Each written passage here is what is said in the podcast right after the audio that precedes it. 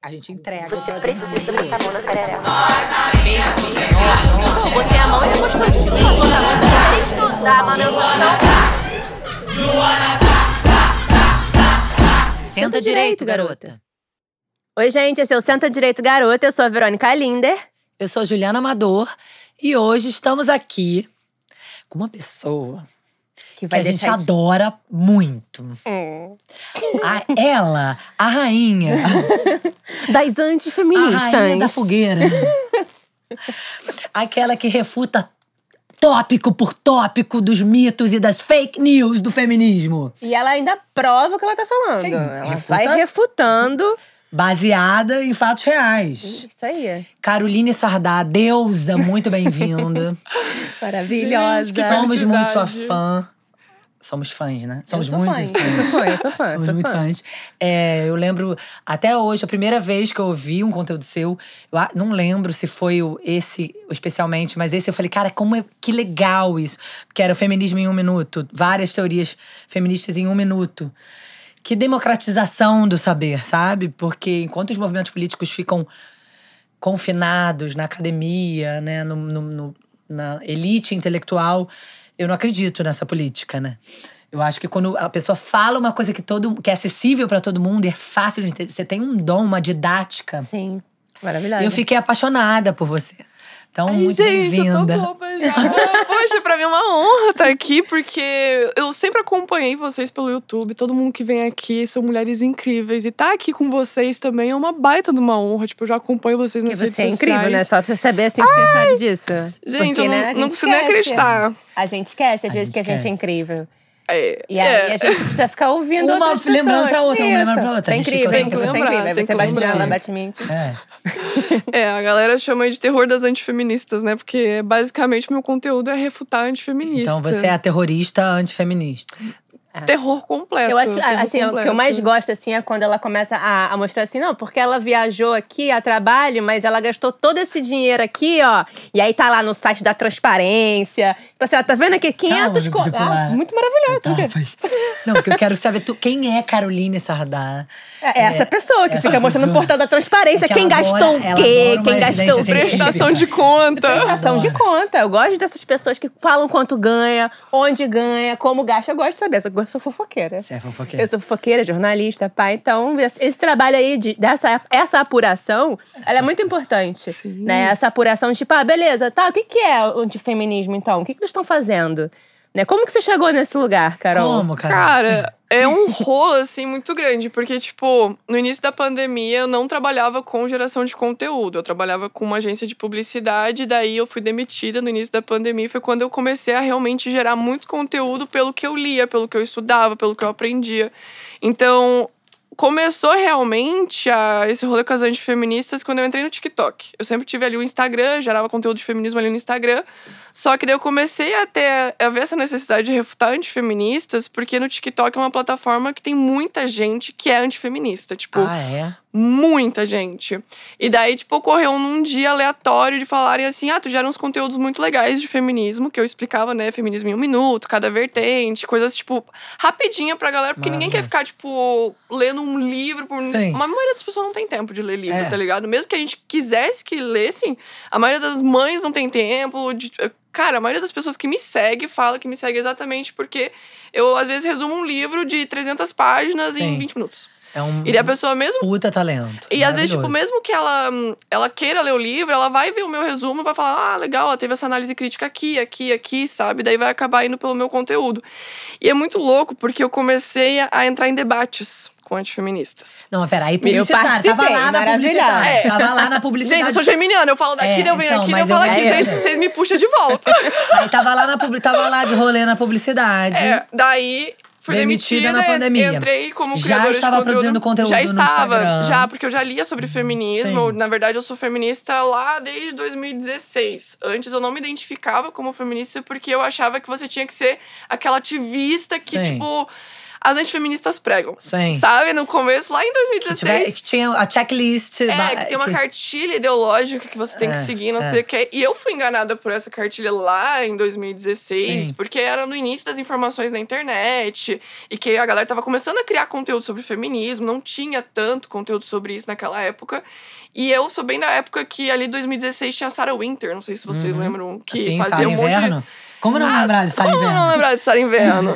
então, basicamente, Sara Inverno queimou ali a largada do feminismo pra muita gente que Uhum. via ela como uma imagem do feminismo no Brasil, porque ela se fazia mostrar essa imagem, e meio que enganou muita gente que aquilo era o feminismo. E daí você via que, na verdade, o feminismo é muita coisa por trás. Tipo, é muito mais profundo, muito mais denso, tem muitas pautas, muitas demandas. Então, tipo. Foi ali que eu comecei a entender, só que pra mim ainda não era uma coisa que eu falava, ah, eu, eu sou feminista e vou lutar por isso daqui. Eu só realmente virei feminista quando eu passei por uma situação de violência sexual.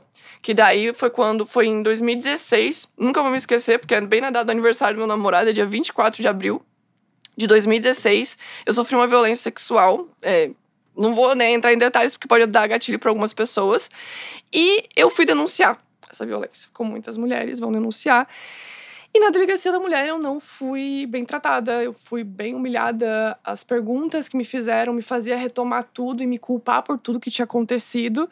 E eu comecei a me questionar se isso era normal. Eu falei, cara, será que todo mundo passa por isso quando vem pra delegacia? Tipo, todas as mulheres passam por essa Com situação. certeza. E foi aí que eu pensei, vou pesquisar na internet como que eu vou conseguir justiça, porque o delegado não quis fazer o boletim de ocorrência, ele disse pra mim que eu ia acabar com a vida de um jovem por um arrependimento meu, sendo que eu tava inconsciente, né? Então, eu ainda tava com a roupa do abuso e eles não quiseram fazer corpo de delito, não quiseram fazer nada. O cara olhou pra Na mim, falou- delegacia da ele, mulher. ele olhou pra mim e falou assim: "Você não está visivelmente machucada. Você só tá chorando." Só É, isso. porque machucado é o que ele consegue ver. E daí foi ali que eu fiquei. Tanto que eu escrevi um texto é, no Mulheril, que é uma página do coletivo feminista de Florianópolis, bem antiga, assim, tipo, a página tá ativa até hoje, mas foi o primeiro coletivo que eu tive contato. Porque quando eu voltei da dele- delegacia, eu cheguei em casa, eu senti que tinham arrancado minha alma de mim. Eu falei, cara, o que, que eu vou fazer? Tipo, eu não tenho vontade de viver, eu não me sinto segura de andar na rua. Todos os homens que eu olho, eu olho pro cara que fez aquilo comigo, sabe? E daí eu pensei, o que, que eu vou fazer? A primeira coisa que eu pensei, vou pesquisar na internet se existe alguma coisa que eu possa fazer, se tá certo o que tá acontecendo. E foi aí que eu encontrei o feminismo. Que daí eu encontrei as feministas e que eu vi que existiam várias mulheres que já tinham passado pela mesma coisa que eu e que todas tinham passado pela mesma injustiça. E que todas tiveram a mesma coisa, elas ouviram a mesma coisa. E o mais bizarro, tipo, que eu conto pra todo mundo é que o delegado ficou com o meu contato pra caso eu quisesse denunciar. Ele falou que eu tinha acho que uns seis meses depois ainda pra poder denunciar uma parada do tipo. Ele me chamou no WhatsApp dando em cima de mim Aff, mano. Gente, elogiando a minha foto do perfil. Eu acho que eu não sei se ele lembra que eu era a garota que foi denunciar um estupro, tá ligado? Mas, tipo, ele chegou no WhatsApp e falou: Nossa, que foto linda. E eu fiquei tipo, cara, era pra tu ter denunciado o cara que- me abusou, tá ligado? E você tá vindo dar em cima de mim no WhatsApp depois. O delegado da Delegacia da Mulher de Balneário Camboriú. Eu, eu digo o nome, tá ligado? Porque eu passei por uma humilhação porque não tinha nenhuma outra mulher ali. Só tinham homens, tá É ligado? muito bizarro muito uma delegacia E é da mulher bizarro. só Trabalhar homens. só tem homem. eu- tipo, é, pra mim foi bizarro. Eu me senti mal quando eu entrei. Tipo, eu, eu ainda estava com meu ex-namorado na época, pra vocês terem noção. Eu estava namorando quando eu sofri esse abuso, sabe? Foi de um amigo do meu, do meu Meu ex-namorado. Deus. Então, tipo, o garoto foi comigo, eu falei pra ele, ah, eles não me deixaram denunciar. Ele, o quê? Não te, não te deixaram denunciar? Por quê? Eu falei, não, porque eles falaram que eu não tô visivelmente machucada e que, tipo, eu poderia acabar com a vida do garoto por um erro meu, um arrependimento meu. O cara provavelmente achou que eu, sei lá, tinha traído meu namorado, alguma coisa assim, e tava arrependida. Só que, tipo, foi no mesmo. Na mesma madrugada, assim, sabe? Tipo. E você tem que contar tudo. E o cara te questionar, tá, mas por que tu tava sem seu namorado? Por que, que tu tava sozinha no bar? Por que, que você foi pra casa da galera? Por que, que tu, tu continuou bebendo junto com a galera depois? Por que, que tu aceitou jogar videogame com os meninos? E eu ficava tipo. Qual que é a lógica dessas perguntas? O que que isso tem a ver com o que aconteceu comigo depois, enquanto eu tava inconsciente? Sabe? Absurdo. Então, tipo, foi ali que eu falei, tem algo errado Viram com esse sistema. do tamanho da ligado? violência. Eu falei, tem algo errado com isso daqui. E foi ali que eu comecei a sentir. Porque eu, eu digo isso muito pra muitas pessoas que me perguntam: ah, eu- não sou feminista porque eu não vejo motivo. E eu vejo que as pessoas às vezes têm que encontrar algum motivo pra lutar pela causa, porque senão ela não acredita simplesmente na luta pelo direito das mulheres, sabe? Pela emancipação feminina. Ela não entende. É. Mas quando Ah, é, você tá vivencia boa. aquilo, tu fala, cara, Isso é real. Quem fala sobre essas coisas tá falando real, sabe? Tipo, os dados são reais, as estatísticas são reais. E, tipo, o que eu mais escuto de antifeministas é que esses dados são mentira, que é tudo manipulado. E que os dados são inventados pela esquerda comunista, midiática e. sabe como é que é? E daí, tipo, os dados são tudo manipulado. Então, tipo, foi ali que eu comecei a ver todo esse lado do feminismo. Eu falei, eu preciso entender esse movimento. E foi ali que eu comecei a estudar realmente. Eu falei, não, não vou ir pela Sarah Winter não vou pelo que ela tá mostrando. Eu vou realmente estudar, vou ler os livros, vou entender as teóricas. E, tipo, é realmente teorias são difíceis de entender. Muito. Quando você vai ler Simone de Beauvoir, você fica, caralho, que existencialismo é esse, mulher? Pra onde você tá levando? E, tipo, é um novo mundo que vai se abrindo, você vai entendendo tudo. Você fala, caraca, eu não sabia que isso era feminismo. E para mim, quando eu comecei a ler os livros, eu falei, eu preciso passar isso para as pessoas. Porque eu tenho um conhecimento, sei interpretar, tenho um senso crítico, papapá, mas tem gente que às vezes não tem tempo de ler um livro, sabe? Eu Sim. fiz até um vídeo é, refutando o antifeminista sobre o livro Lugar de Fala, da Jamila Ribeiro. Maravilhoso. ver. E eu refuto uma antifeminista que, tipo, ficou muito conhecida por falar erroneamente o termo lugar Tudo de fala. que ela fala é Tudo o contrário ao que a Jamila totalmente o oposto escreveu. do livro, tudo. Tanto que no vídeo eu mostro a página do livro e o que ela fala. O que fica evidente que E, tipo, é falta de caráter, não literalmente. é falta de E, e tem gente que ainda né? comenta e fala assim: ah, eu acredito nela. Eu falo, caraca, mas tipo, eu tô literalmente mostrando a página do livro, a frase que tá escrita e a frase que ela distorceu. Então, tipo, são livros que às vezes é 90 páginas, um livro feito de Sim. forma didática pra ser acessível, mas ainda mesmo assim, tem gente que consegue distorcer e as pessoas não vão pelo livro. Elas vão pelo que elas viram no destaque da antifeminista tal, tal, tal, tal, tal, tal, tal e vão acreditar nisso e é pronto. Ah, a galera acha que lugar de fala é você tirar o lugar da outra pessoa de falar, você não pode falar, não sei o quê. Mas quando você lê o livro da Jamila, você vê que é totalmente o oposto. Tipo, é você saber a sua localização social, por que, Sim. que você fala sobre aquilo, quem que fala sobre o quê. E, tipo, o que elas passam é totalmente o oposto. Eu falei, vou democratizar esse negócio, vou ler os livros aqui, vou falar minha interpretação e vou falar, leiam vocês também. Tirem suas Sim. próprias conclusões, leiam, o livro é a tal. gerar debate, convidar Sim, e de tipo- alguma forma já ir orientando as pessoas. Olha, É, e daí a galera começou a me convidar daí pra debates, porque tava rolando debates entre fundamentalistas, cristãos fundamentalistas de direita, e a galera de esquerda no TikTok. Então, tipo, muitas feministas Gente, estavam o mundo entrando. acontece no TikTok. Vocês não têm noção os debates que acontecem. Tem, Acontece. tem debate que tem processo, gente. Gente, processo. Inclusive, essa aí que a gente falou logo no início, ela tava num. Tem uma live aí de cinco horas que ela ficou sendo extremamente preconceituosa, antifeminista e bem famosa, Qual é autora de inicial? livro. A, AC. A ser. Que é a não é deputada- anticristo, gente. Não, é, é, a, é a deputada bolsonarista de Santa Catarina, que é a autora de um livro antifeminista bem conhecido. Sim. E ela ficou cinco horas num debate junto com uma mulher trans e outros cinco cristãos debatendo com essa mulher sobre todas essas questões de, da questão de LGBT e tudo mais, só que sendo extremamente preconceituosos com ela. Tipo, são cinco horas que você fica, cara, pura humilhação eles fizeram. Tanto que depois disso, essa mulher trans, ela tá processando o vereador da live e também a deputada que fez parte da live e outras pessoas pela forma humilhante que ela foi tratada por Pela cinco horas. violenta. Você sabe quando a pessoa traz é, paper pra falar pra você, ah, é, eu, eu tenho paper tal, tal, tal, tal, tal, e a galera do lado olha tipo, paper. Chacotando, falando que a pessoa tá trazendo artigo científico e a pessoa falando chacota. E ela fala, não, eu tenho paper tal, tal, tal. E eles não assim, porque a Bíblia, nananana. E, cara, é um negócio que daí eu vi aquela live e eu falei, mano, eu preciso participar desses debates. E daí começaram a me chamar, eles falaram, ah, tu gera um conteúdo massa de feminismo, a gente conhece umas antifeministas aqui, vamos começar a ver se você participa Ah, dos então debates. Foi a partir daí que surgiu esse, essa, essa possibilidade de embate. Exatamente, de embate direto e de contato é com uma elas. Corajosa. mulher- não, não, corajosa é óbvio, mas ela é um. Eu não sei nem explicar. Vou tentar encontrar a palavra. De uma educação, de uma classe. Ah, isso aí sim, amiga, porque eu Porque teria eu e você já cuspido. teríamos mandado. Co- Tomar no Gente, cu, é mas isso aí. tem, tem. E tipo, Cada eu fico, coisa. eu fico, não preciso olhar, Carol, Juliana, entende? Ah, suporta, é muito difícil. Eu sei que a gente precisa viver na diversidade, a gente não precisa concordar em tudo. Inclusive, a gente já convidou pessoas que a gente não concorda aqui, muitas pessoas, mas tem limites inegociáveis. Tem, tem Né? coisas. Não, e é pra bom gente o conviver. atrito, porque você escuta coisas. Porque foi daí que comecei a passar pras feministas o que, que vinha do outro lado. Tipo, é basicamente. Eu entrei no outro lado pra saber o que, que elas falavam pra gente contra-argumentar e trazer mais gente pro nosso lado. Porque Entendi. as pessoas estavam A se afastando. combates do Exato. TikTok. Eu escutava muito o que elas começou- falavam. Entendi. E daí elas falavam, ah, porque o feminismo é uma cartilha ideológica marxista de esquerda, fundamentada nisso, nisso, nisso, perversão, subversão e revolução sexual, papapá, porque são cinco fases suscetivas pra você entrar no feminismo. E tipo, uma coisa que você fala, cara, da onde que saiu isso? Sabe? Ela fala, não, porque pra ser feminista você tem que ser contra a feminilidade, você tem que ser peluda, você tem que odiar homem, você, Você, tem, tem que que ser ter lésbica. franja. Você tem que ter franja. É, é os memes, né? Todos os memes aqui, No ó. caso, eu ainda gosto de homem. Essa é a gente. franja mais caso, odiada da internet, gente. No caso, eu não sou Eu feminista, porque eu não tenho Eu franja. Juju franja, tem. Então, eu tentei, gente, ser feminista. Olha aqui. o que, que E aconteceu. é tudo, fica tipo, também- tu tem que seguir a cartilha, Gosta de pau. né? Olha só, tá queimando teu filme de feminista.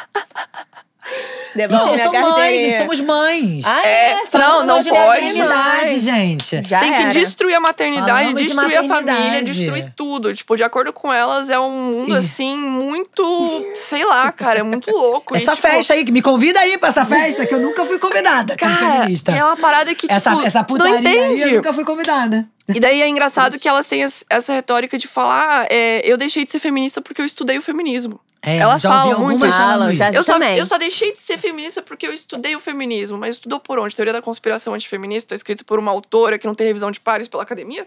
Porque pra mim é isso, tá ligado? Tipo, toda vez que eu escuto alguém falando isso, eu já sei que a pessoa foi pelo livro Não, tal, tal, tal, conta. tal, tal. Aí, cara, você ligado? nunca mais voltou pra publicidade. Não, daí eu continuei nesse rumo e foi que Continuou foi. nesse Entrei, rumo. E agora entrei- você tá profundamente envolvida, Profundamente. estudiosa pra caramba. Inclusive. focado no antifeminismo mesmo, porque até tem bastante gente que me segue pra. Tem uma galera que faz estudos de teses mesmo sobre antifeministas, sobre o Sim. feminismo liberal, que vem até algumas. O porquê que o feminismo liberal ele gera toda uma questão do antifeminismo. Tem toda uma lógica ali que a galera estuda também, que me passa informações, que eu também gero conteúdo disso. E, tipo, o meu foco é o antifeminismo, porque eu vi que muitas pessoas não têm esse- essa paciência Sim. De refutar coisinha por coisinha, de tipo pegar o livro da deputada, abrir a página tal, beleza, tá escrito isso daqui aqui, vou ter que abrir lá o livro de Simone de Beauvoir e procurar a frase. Sim. Eu fiz isso numa live de duas horas tentando refutar, não, não consegui Mas refutar você tudo. e ela juntas? Não, só eu, Ah, tá. refutando as frases do livro Tá. dela. Então, tipo, ela pega, por exemplo, frase do livro de Simone de Beauvoir, Segundo Sexo, ela pega uma frase da página 408, coloca um pouquinho de opinião própria no meio, pega um recorte da página 208, junta e vira uma frase de Simone de Beauvoir. Ai, que filha da puta. E eu comprovo isso. Eu falo assim, gente, vamos fazer um teste? Baixem o livro em PDF, faz um Ctrl F, pesquisa as frases que ela tem no livro e as frases do livro da Simone de Beauvoir. Não existe nenhuma igual. Ah, não sei o que, aqui é Margaret Sanger. Ela mistura umas coisas que, tipo, Sim, é manipulação. Vocês viram, né, que eu postei esses tempos ali de anúncios e tal, que a galera tá gastando muito dinheiro com antifeminismo pra lucrar com isso, tá ligado? Eu, eu percebi que eu precisava entrar nesse É, mundo explica porque eles isso estão melhor, lucrando. Carol, porque nem todo mundo entende. Cara, explica um a pouquinho. galera, tipo assim, como é que eu vou explicar pra vocês como que tudo isso começou? Porque, cara, é uma loucura tão grande. Quando eu fui pesquisar sobre, eu falei, gente, começa basicamente com Olavo de Carvalho. Uhum. O antifeminismo, porque a gente tem hoje no Brasil, começa A basicamente base, né, dela. o olavismo é a base, Aham. tá ligado? Eu sempre falo que as antifeministas são as terraplanistas do feminismo, Sim. porque elas só acreditam em teoria da conspiração que não tem fundamento nenhum. Tipo, você não encontra documento histórico que baseia aquilo ali. Nada. Pelo contrário, você só encontra documento histórico que é o oposto do que elas falam. Então, tipo, quando você vai ver o olavismo, né, que é o Olavo de Carvalho, ele tem toda essa lógica de negacionismo, de Uhum. negar dados, é, de negar ciência, de negar universidade, de negar professor, negar a Vacina. escola negar vacina. Eles são negacionistas, conspiracionistas, porque eles basicamente odeiam a academia. Não é aquele negócio de, ah, eu não concordo com a academia elitista, papapá. Não, eles realmente odeiam a academia porque eles não conseguiram passar por ela, as coisas que eles trazem. Então, tipo, eles têm muita teoria da conspiração, essas teorias não passam pela academia. Qual que é a lógica? Vamos bater na academia. Sim. Vamos dizer que a academia é coisa de Não maconheiro, de é, baderna, de, tipo, que é doutrinação. Uhum. Então, tipo, começa tudo com essa questão do Olavo. Quem, eu vou ter que citar, né? Quem que é Ana citar. Campanolo nesse meio? Ana Campanolo entra como aluna do Olavo. Ah, ela é aluna sim. dele. Então, tipo, ela fez o COF, né? Que é aquele Era. curso. Ela fez o COF, o curso dele. E ela basicamente puxou uma perninha que é o antifeminismo, a teoria da conspiração. Entendi. Ela pegou pra mulher, né? Porque o Pegou- antifeminismo não é do Brasil, ele vem de fora, né? O antifeminismo já tinha, desde as sufragistas, que tinham o antissufrágio, que era a galera que não, queria, não achava que as mulheres de- deveriam votar. Então, tipo, é mais antigo do que Ana Campanolo. Só que daí, isso veio tra foi trazido pro Brasil, traduzido pelo Olavo e por ela. Porque as teorias não são daqui. As teorias são todas de fora. Quando eu fiz o guia pra desmentir antifeministas, eu tive que ir atrás da onde que tinha cada fonte Então calma, que a gente quer e saber já disso tudo. tinha um, um negócio de. É tipo o que a gente tem de farsas no Brasil. Tem nos Estados Unidos um political fact check. E eles fazem, tipo, a checagem de cada coisa política que é falada. Então, tipo, já tinha várias coisas de Simone de Beauvoir, de Margaret Sanger, de várias feministas, ou que também são chamadas de feministas pela, pela Ana Campanolo. E todas essas teorias foram criadas nos Estados Unidos e trazidas pra cá. Traduzidas Uhum. no livro dela. Então, tipo, tudo que tem lá já existia antes, ela traduziu pra cá e traduziu de uma maneira muito porca. Real, assim. Tipo, eu passei pra professora de inglês várias coisas que tinha no, no livro dela e que tinha escrito em inglês de outras feministas e tal. Tudo traduzido errado. Tipo, as pessoas, é, basicamente, se enganam pessoas leigas. Por isso que eles odeiam tanto a universidade, por É, isso que eles odeiam tanto escola. Mas eles não Porque querem pensamento querem- crítico, cara. Eles não querem. Eles não têm pessoas e daí que eles, eles te fazem achar que você é iluminado por saber a teoria da conspiração deles. Você é especial, tá ligado? Você é o único que sabe aquela parada. E tipo, a Ana Campanolo daí trouxe isso pelo ódio que ela teve de uma professora de mestrado. Vocês Ah. estão ligados em toda essa Não esse ligado. Não, é a fofoca. fofoca Gente, a, fo- a fofoca é quente. Então, Porque assim, o que que rolou? A Ana Campanolo, é, ela fez história lá em Santa Catarina, né? Eu sou de Gente, Santa só piora. é, é péssimo, tá? É Sim, péssimo. tá. Ela fez história e logo ali ela tava fazendo me- mestrado. Tanto que ela não terminou o mestrado. Ela não conseguiu Hum. passar no, no mestrado. E essa professora, a Marlene de Favre, inclusive, tem vídeo nela no YouTube explicando tudo o que aconteceu, a perseguição que a Ana fez com os alunos e com a professora dentro da universidade. Ela gravava a galera dentro de sala de aula. Pensa assim, a pessoa é antifeminista, ela tá fazendo mestrado e ela tem uma orientadora feminista Hum. A pessoa quer alguma coisa polemizar com uma Claro parada. que quer. E, a, e a, hum, o TCC dela, a análise que ela ia fazer lá, era de antifeminismo. Era focado nessa questão antifeminista. Então, tipo, a professora falou: Ana, eu não vou conseguir te guiar nisso daqui, te orientar nisso daqui, porque eu não concordo. Nada disso daqui se baseia nos fatos históricos, sabe? Sim. Você e tá tudo isso criando, né? basicamente, isso daqui não vai passar. Tá ligado? Eu tô te orientando e isso daqui não vai passar. E outra, você tem uma página no Facebook onde você grava os alunos dentro de sala de aula e você faz chacota dele nas redes sociais. Os alunos vieram falar comigo. Tipo, a Marlene fala isso no, no vídeo dela no YouTube. É, os alunos vieram pedir pra mim pra eu falar contigo. E a partir daí, não sei o que, que gira na cabeça dela, que ela cria um ódio abissal por antifeministas. É, por feministas. Abissal. Tipo, ela escreve no livro dela, eu tive que ler, né, pra, pra coisar tudo.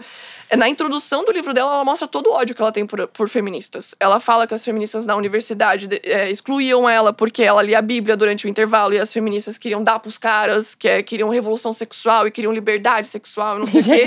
As feministas tudo mais louca querendo É. no banheiro, né? Não, Tipo, e, e ela, tipo, sabe, recatada, Hum. não, não, não, não posso, Bíblia, papapá. E, tipo, você percebe que ela criou realmente esse ódio das feministas e isso sustentou toda essa teoria conspiratória que ela tem até hoje, que fez ela até entrar na política, né? Que daí ela entrou na política e hoje é deputada de Santa Catarina. Então, tipo, você percebe como o antifeminismo ele é perigoso. Porque a mulher tá na política. Sim. A mulher está lá no meu estado é, votando e fazendo projetos contra as mulheres. Tá ligado? Não é brincadeira, é, tipo, a pessoa realmente votando Não é contra. Cara, pra vocês terem noção, Não é, teve birra da, projeto. não é birra da hora do recreio. Não. A gente tá falando de coisas muito grandes. Não, e é coisa séria. Porque Sério? um, um- é até uma denúncia aqui que dá pra falar. Porque, olha, a gente foi fazer um projeto. Teve feministas que fizeram lá no meu estado um projeto pra ter história da mulher. A importância, né, da gente ter história da Claro. mulher nas escolas, pra gente aprender o- da onde que tem os nossos direitos, da onde que a gente tem as nossas conquistas, conhecer cientistas, conhecer mulheres, né? Quem que votou contra? Ah, óbvio. Uma das únicas. Por quê? Porque ela tem um livro que não pode ser desmentido pela história que a galera vai aprendendo na escola, né? Aham. Então a lógica é essa: ela tem um livro cheio de teoria da conspiração e vota contra dentro da política para as pessoas não terem acesso à história da mulher. Assustador. Vocês veem como isso é sujo? E tipo, a gente fala, ah, antifeminista não é nada, a gente não tem que refutar. Deixa elas, deixa elas. Não. Quanto mais não. a gente tá deixando, É perigoso. mais elas estão crescendo. E eu tô falando sério, tipo, é, eu achava que era pouco até eu entrar no Google Trends. Não sei se vocês já entraram no Google Trends pra pesquisar feminismo. Não, o que que acontece? Google Trends, você vê o ranqueamento de palavras do Google Uhum. e você bota lá feminismo. O que, que mais aparece quando você, você tem, né? Aham. Quais são os pilares do feminismo? Quais são os três pilares do feminismo? Ana Campanolo e perversão e subversão. Um aumento gigante nos últimos cinco anos. Cadê as feministas? Pois é. Cadê os nomes de feministas? A galera não tá procurando mais pelas feministas. A galera tá procurando pra estudar feminismo com antifeminista. E é bizarro, porque elas têm curso, elas têm livros, elas têm e-book, elas têm Tem tudo. dinheiro, Elas tem têm- poder. Elas têm dinheiro público na mão. Elas É. têm dinheiro público na mão. É muito É por mais. isso que a gente fala, tipo, não adianta só votar em mulher. Né? Porque assim, Exatamente. Ah, tem sim. muito, por exemplo, eu, eu aprendi isso muito com a Dani, né? A Dani falou assim: eu também, Verônica, eu era muito desse rolê, vamos votar em mulheres e tal. E hoje em dia, tipo, ela fala, né? Ela tem o, o Yuri, que é. Agora, esqueci o cargo dele político lá em Petrópolis. E ela fala: o Yuri faz muito mais. Prefeito. Pela, é prefeito? Acho sim. não sei. Pelas mulheres ali do que realmente uma mulher que estivesse ali, que fosse uma mulher dessa doida, né? Tipo, É. que, que esteja nesse lugar de poder. Porque eu acho que é, é isso, né? Tipo, É. não é um. é- Uma mulher com poder não, é, não tá É. empoderando a gente. Sim. Ela, Não. ela pode estar oprimindo a gente, como é no meu estado. Tem duas antifeministas no meu estado, que é a Ana Campanolo e a Ah. Carol de Tone. A Carol de Tone é uma que é deputada federal e que quer tirar a cota feminina de partido. É chocante. E ela, e ela entrou pelo quê? dias. Por cota de Por partido. cota de partido.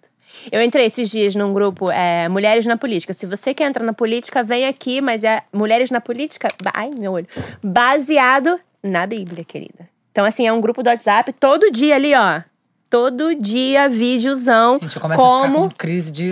como é, como você pode salvar, é, como você pode salvar, não sei o que lá, como você pode se salvar do feminismo, como você pode entrar na Vocês política. viram como está dentro da É. igreja agora? É. Elas estão palestrando dentro de igreja. Essa, de- essa deputada Ana Campanolo, ela vai em igreja, Assembleia ela de é, Deus. ela, é, pra fazer. ela é evangélica? Ou Ela é, eu acho que ela é evangélica, se eu não me engano. Uhum. Ela é evangélica. E ela, tipo, vai em várias igrejas pra falar sobre feminismo. É. Que, tá indo falar em igreja de feminismo? Cadê falar de Deus? Cadê falar da Bíblia? Aham. Eu, eu recebo de seguidoras, tipo, é, panfletinho antifeminista que é entregue dentro de igreja. A pessoa já chega falando, porque as feministas são frustradas, fracassadas, traumatizadas, aquela cartilha toda. E Simone de Beauvoir, isso e não sei o quê, papapá. E, tipo, tem seguidora minha que tá na plateia, chega em casa, ela fala: Meu Deus, Carol, ela seguiu a cartilha inteirinha que tu fala. É literalmente, é seguir exatamente o que tá escrito no livro da deputada. E elas não questionam. Muitas eu já perguntei, tá, mas tu procura a referência do que ela escreve ali? Tu vai atrás? Você leu esse livro, né? Você teve esse estômago. Você teve estômago. E ela faz uma estratégia que eu sempre falo, porque eu aprendi isso na publicidade e propaganda. Joseph Goebbels, o de O Hitler, marqueteiro do Hitler. usava a estratégia do quê? Você conta cinco coisas, três verdades e duas mentiras. Por tu ter contado três verdades, a galera não vai questionar as duas mentiras. Elas vão falar: ah, não, isso aqui tá certo, os dados históricos estão certo. Mas daí vai misturar no meio umas opiniões. E o que, que são essas opiniões? Ah, Simone de Beauvoir abusava de criança. É, a gente recebeu esse meme, né? Então, isso daí é o que eu mais refuto. Dia após dia aparece gente falando pra mim: Carol, é verdade que a mãe do feminismo, ícone do feminismo, abusava de crianças? Eu falo: me prove. Me prove, real. Tipo, me traga a idade de cada uma das alunas. Teve, eu fiz debate com uma antifeminista e ela lançou essa no meio do debate. Eu falei: Tu sabe o nome das alunas? Ela: Não, não sei. Tu sabe a idade delas? Ela, ah, elas tinham sete, seis anos. Eu falei: Sete? A Simone de Beauvoir dá aula em faculdade. Ela nunca deu aula pra criança. Ela era professora de filosofia. Ela não dava aula pra criança, tá ligado? Mas então E é, é só invenção. É, papão. literalmente só invenção. São. Agora eu posso falar pra vocês de boa. São três alunas que são conhecidas pelo caso da Simone de Beauvoir, que foi lançado depois que ela morreu, né? Essas, essas situações não foram todas antes. Teve só uma que foi antes, que foi. Vou citar as três por ordem cronológica. Tem a Olga Kozakiewicz, que é uma das imigrantes que ficou um tempo na casa de Simone de Sartre. Ela teve relações com os dois. Ela teve primeiro com Simone durante algum tempo e depois com Sartre. Ela tinha 19 anos na época. Simone, acho que tinha 23, Sartre já tinha quase 30. Eles tinham uma diferença de idade maiorzinha, assim.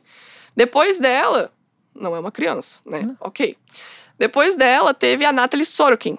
Natalie Sorokin foi uma aluna da Simone de Beauvoir que não se sabe se realmente teve alguma coisa com a Simone, porque quem denunciou não foi a aluna, foi a mãe da aluna dizendo que a Simone estava aliciando a filha pro feminismo, Uhum. seduzindo a filha. E existem pessoas que acreditam que essa sedução, que na Sim. tradução se perde, porque Sim. é um caso da França, que daí é traduzido pro inglês, que daí é traduzido pro português, e daí tu perde todas essas traduções, chega aqui que ela abusou sexualmente. É. Mas não, se você vai lá nas biografias de Simone, tem essa história e fala que, na verdade, o que aconteceu não foi um aliciamento de uma criança. A menina era maior de idade, se eu não me engano, a Nathalie tinha 22 anos na época. E Tá. tava ali encantada com a professora Sim, com a maravilhosa. professora feminista. Abrindo o seu mundo. É, literalmente. Eu consigo imaginar a situação, Também sabe? consigo, Tipo, a, a Simone assim. em 1950 Imagina falando. você, Simone. sabe? Cara, se eu não me engano, foi 1943, por aí. E, tipo, imagina a tua professora de, falando assim: você pode ser livre, você pode fazer o que você quiser, você pode. Porque você é socializada assim, papapá, porque ser mulher é isso. E, tipo, a aluna começar a mudar, sabe? Óbvio. E a mãe chega e, e denuncia isso. E daí as pessoas falam que a Simone perdeu a licença dela. Ela não perdeu a licença dela. Ela foi suspensa por um tempo, porque eles não queriam que isso fosse atrelado por conta do conservadorismo. Tem uma, uma pessoa que escreveu ainda uma biografia da Simone que fala que ela foi muito perseguida por conservadores. Ela teve que até sair da França por causa disso. E daí essa mãe denuncia. E daí a Simone é, é, é suspensa e daí ela começa a trabalhar em outras universidades. Ela trabalha em rádio e tudo mais. Inclusive, por causa dela ter trabalhado numa rádio, chamam ela de nazista porque foi numa rádio francesa durante um domínio é, nazista na França e tudo mais. E essa rádio era hum, usada para fazer propagação de mensagem nos nazistas. Só que a Simone não tinha relação com os nazistas. Ela tinha relação com a rádio que houve a dominação depois. Então ela já trabalhava antes. Sabe? E daí as pessoas já falam, ah, não, ela era nazista por causa disso, disso. Então, tipo, todo mundo que trabalhou em áreas onde os nazistas dominaram e não tinha outra opção além de ficar ali ou seria mandado para campo de concentração, é nazista? Não é, cara. A pessoa tá ali. Infelizmente, muitos franceses tiveram que estar ali e não puderam sair. Porque se eles saíssem, eles seriam mandados para campo de concentração como qualquer outro artista da época. Qualquer outro que fosse autor, escritor, artista, tudo mais, a galera também era mandada. Então, tipo, a Simone tava ali. E tanto que quando ela foi suspensa, ela começou a trabalhar nessa rádio e tudo mais, e depois ela teve relação com a Bianca Lamblin. E daí a Bianca Lamblin que é o grande problema. Porque a Bianca tem um livro, Memórias de uma Garota Mal Comportada, que é uma sátira ao Memórias de uma Garota Bem Comportada da Simone. Não, minto, é Moça Bem Comportada e Moça Mal Comportada, que são duas, uma antítese da outra. E nesse livro, a Bianca Lamblin fala sobre a relação que ela teve com a Simone de Beauvoir e com Sartre. E de acordo com a biografia da Simone, que fala sobre essa Bianca, a Bianca não gostou do que ela leu em cartas que trocavam entre Sartre e Simone diários de guerra. Tem esses diários de guerra dos dois. E ela não gostou do- da forma que ela foi retratada. Porque. e- eu acho isso muito pesado, realmente, porque a Simone retratava as meninas como um unicórnio no relacionamento. Sabe quando você tem Sei. um relacionamento de um casal e você fica trazendo uma menina na vibe É, a unicórnio? diversão. É. Exato, pro casal. E eles, nessas cartas, eles falavam dessa maneira, tipo, como se as meninas não fossem parte do casal. Elas eram uma parte à, à parte. O relacionamento era entre os dois. As Sim. meninas eram uma parte. E a Bianca parecia ser muito apaixonada pela Simone. Muito. Então foi um, um grande desapontamento para ela ler a forma que a Simone via ela. Então depois ela escreve um livro, quatro anos depois da Simone morrer, destrinchando todo o relacionamento deles e falando que foi extremamente tóxico, extremamente abusivo, que ela não consentiu com nada. Só que, tipo, as biografias da Simone desmentem isso. As pessoas que trazem os documentos da época, as cartas que elas Mas trocavam, quantos desmente. anos ela tinha? Na época, ela Ela começou. Ela começou a ser aluna da Simone com 16. Ela se relacionou com, com a Simone até os 17, 18. Ela ainda era nova. 16 anos Sim. eu considero super nova pra se relacionar com, com um professor. Tipo, eu acharia bizarro. Mas eu entendo que seria um anacronismo meu falar que é errado na França, em 1940, um Exatamente, relacionamento tô com uma pessoa de 16 É anos. uma outra época. Porque a né? idade de consentimento na França era uma. E é aí que a gente entra em mais uma pauta polêmica da Simone, que é a idade de consentimento na França. A Simone assinou uma petição junto com outros 70 filósofos para a idade de consentimento ser a mesma da maioridade penal, que na época era 13 anos. E daí a, pesso- a galera fala que então, por conta disso tudo, dessas alunas, dessa petição, a Simone é pedófila. E daí agora eu pergunto é. pra vocês, qual que é a definição de pedofilia? Abusar de crianças, né, gente? ter interesses ou abusar É. de crianças. Cadê as crianças? Sim, não. Ela tocou em alguma? Ela fez alguma coisa com criança? Nada, absolutamente nada. Não tem um documento, não tem nada. Nada. E daí por isso que toda vez teve até nessa live que eu falei de duas horas aí que eu fiquei falando, falei, gente, eu dou 100 reais pra quem me trouxer a criança que a Simone abusou. Juro. Não tô nem duvidando da vítima, eu tô duvidando realmente da questão histórica. Porque quando eu pergunto pras antifeministas as, as idades, elas não sabem. Quando eu debati com aquela lá que é bem reacionária, que falou da Moana, da Frozen e tudo Sei, mais, Quem é essa? é a Pietra Bertolazzi. Ela também é conhecida pra caramba por falar disso. Porque ela é do Brasil Paralelo, toda essa galera aí bem fora da casinha. E, tipo, eu perguntei pra ela, ela começou a falar, não, porque as feministas são todas a favor da pedofilia por causa de Simone de Beauvoir, que é a mãe do feminismo, que é pedófila, aquela falácia que liga daqui Cara, com é aqui, com aqui, com aqui, com aqui. Isso. E daí, tipo, defendemos a pedofilia da cabeça deles. Defendemos. Pelo que a gente é totalmente o oposto, né? Tipo, a É. gente sempre batendo na cultura da pedofilia, na cultura do estupro. A gente tá sempre Exatamente. defendendo crianças. Então, tipo, não bate, né, com a nossa retórica. Mas isso afasta as pessoas do feminismo, porque a pedofilia é algo que causa repulsa em todo mundo. Sim. Então, tipo, se tu fala que o movimento defende isso porque a mãe do feminismo é pedófila, É, lógico.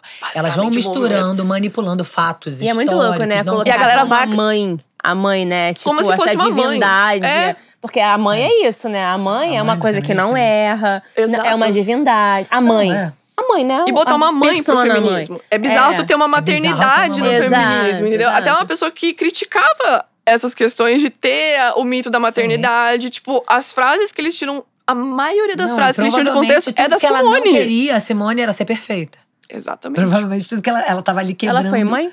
Não, Quebrando- chegou a ser mãe. Ela adotou, se eu não me engano, a Silvia Lebon. Lebon é a filha dela. E a Silvia, inclusive, a, a filha adotiva dela, fala que é tudo mentira. Tipo, que a galera fala aí de, de pedofilia e tudo mais. Ela fala, cara, não tem absolutamente nada que comprove isso que a minha mãe fez, sabe? Tipo. E eu digo isso de cabeça limpa. Não tem nada que comprove isso. Eu paguei uma historiadora, rapaziada, pra ir atrás disso. Gente, muito E ela falou: não, não tem nada que comprove, Carol. Tipo, real, você tá certa nisso. Todas as idades que tu trouxe, todas as alunas são essa, todas as. Tipo, cara, vocês têm noção que eu tive que fazer comparação com as antifeministas da idade que nasceu a menina com a idade que ela se relacionou com a Simone e diminuir os números e falar qual que é a idade que dá. Pega a calculadora aí, Literalmente, amada. eu tive que fazer assim, ó. A idade aqui, 1900 e tanto. Com a idade que ela conheceu a Simone. Quanto que dá a idade dela na época? Daí a pessoa fica assim, ah, mas... É... é- É. Pois é. Então você tá dizendo pra Mas mim é que... é isso, você acreditou nisso, tu não foi atrás das alunas, tu não foi atrás Mas da será idade. que elas acreditam? Elas acreditam fielmente, mulher. Tu não tem noção. Elas falam com Eu não orgulho. sei. Com, tipo, sabe, ódio. Mas É, é bizarro. é- É... bizarro, assim. Eu acho que é muito mais o ódio a, a gente, ao que a gente acredita, do que o fato em si, não, entendeu? elas não sabem nem o que a gente acredita.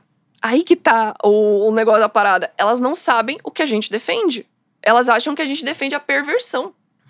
A libertinagem. Cara, é porque eu fico pensando, será Vocês têm noção ela- dos termos que elas usam? É, é termo bíblico. tipo, elas falam, ah, sim. é, que vocês querem ser são- subversivas. linguagens- Né? Subversivas. Sim, elas usam linguagens que você vê que tem um viés moral e religioso, muito, isso é é evidente.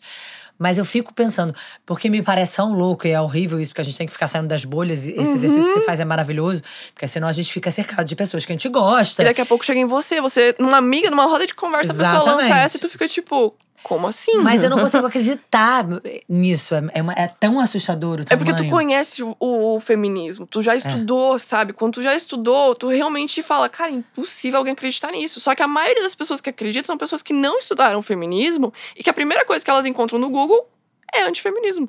Porque tá nas pesquisas do Google, a primeira coisa que tu encontra lá, Chocante. Amazon, qual que é o livro feminista mais vendido na Amazon? Vocês sabem? ideia. Qual é? Perversão e subversão. Mentira. O mais vendido da Amazon é um livro antifeminista Uau, sobre Amazon. feminismo. Tá? E é muito louco, né? E é um livro Porque- caro, não é um livro barato. Não é um livro que tu paga 30 reais, 20 reais. Tipo, os livros, por exemplo, Feminismos Plurais, tem livro de 10, 12 reais. Sim. Não, é um livro de 60 conto. Tá? É um livro de 60 conto, com umas letras minúsculas e que, tipo, não tem revisão de pares. E a galera compra e, e você vê lá nas análises da Amazon, tem as revisões, tem gente super elogiando, falando: caraca, não, não imaginava que tinha esse outro lado do feminismo, não sei o quê. Ah, E tem gente falando: eu achava que era um livro de feminismo, comprei errado. E agora imagina quantas pessoas compraram, acharam que era um livro de feminismo, estudaram por aquilo ali e até hoje acreditam fielmente, porque Você lê aquilo lá, eu vou ser bem sincera, se eu nunca tivesse estudado feminismo, eu teria acreditado. Você teria? É você que leu o livro da Ana. Eu teria acreditado, porque ela faz a lógica simples de te explicar o feminismo real, Ela como uma boa historiadora, do de misturar aqui, ó, a Mary Wollstonecraft foi a proto-feminista da data tal, da revolução, mas a Mary tinha um problema com o marido dela, que ela era tipo uma dançarina noturna, e tipo, são esses termos que ela usa. Ela começa, tipo, é, Mas aí você não acha que fica tosco? Eu me, me Amiga, pareceria pra tosco. mim é tosco. Pois é. Mas agora tu já- já tá pensa tão- nas pessoas que não tá têm tão- noção. Tipo, as Não tem pessoas que não. Pra mim é tosco. Eu, eu juro, eu falo, cara. E Mas é a todas as relação que a gente feministas. estava conversando antes, da cultura sim, do desmame. sim. A Juliana tá falando que as pessoas não sabem o que é cultura do desmame, nunca ouviram falar da cultura do desmame, e eu tô aqui. Não, elas sabem. A mesma coisa do feminismo. É verdade. Essa galera faz verdade. isso.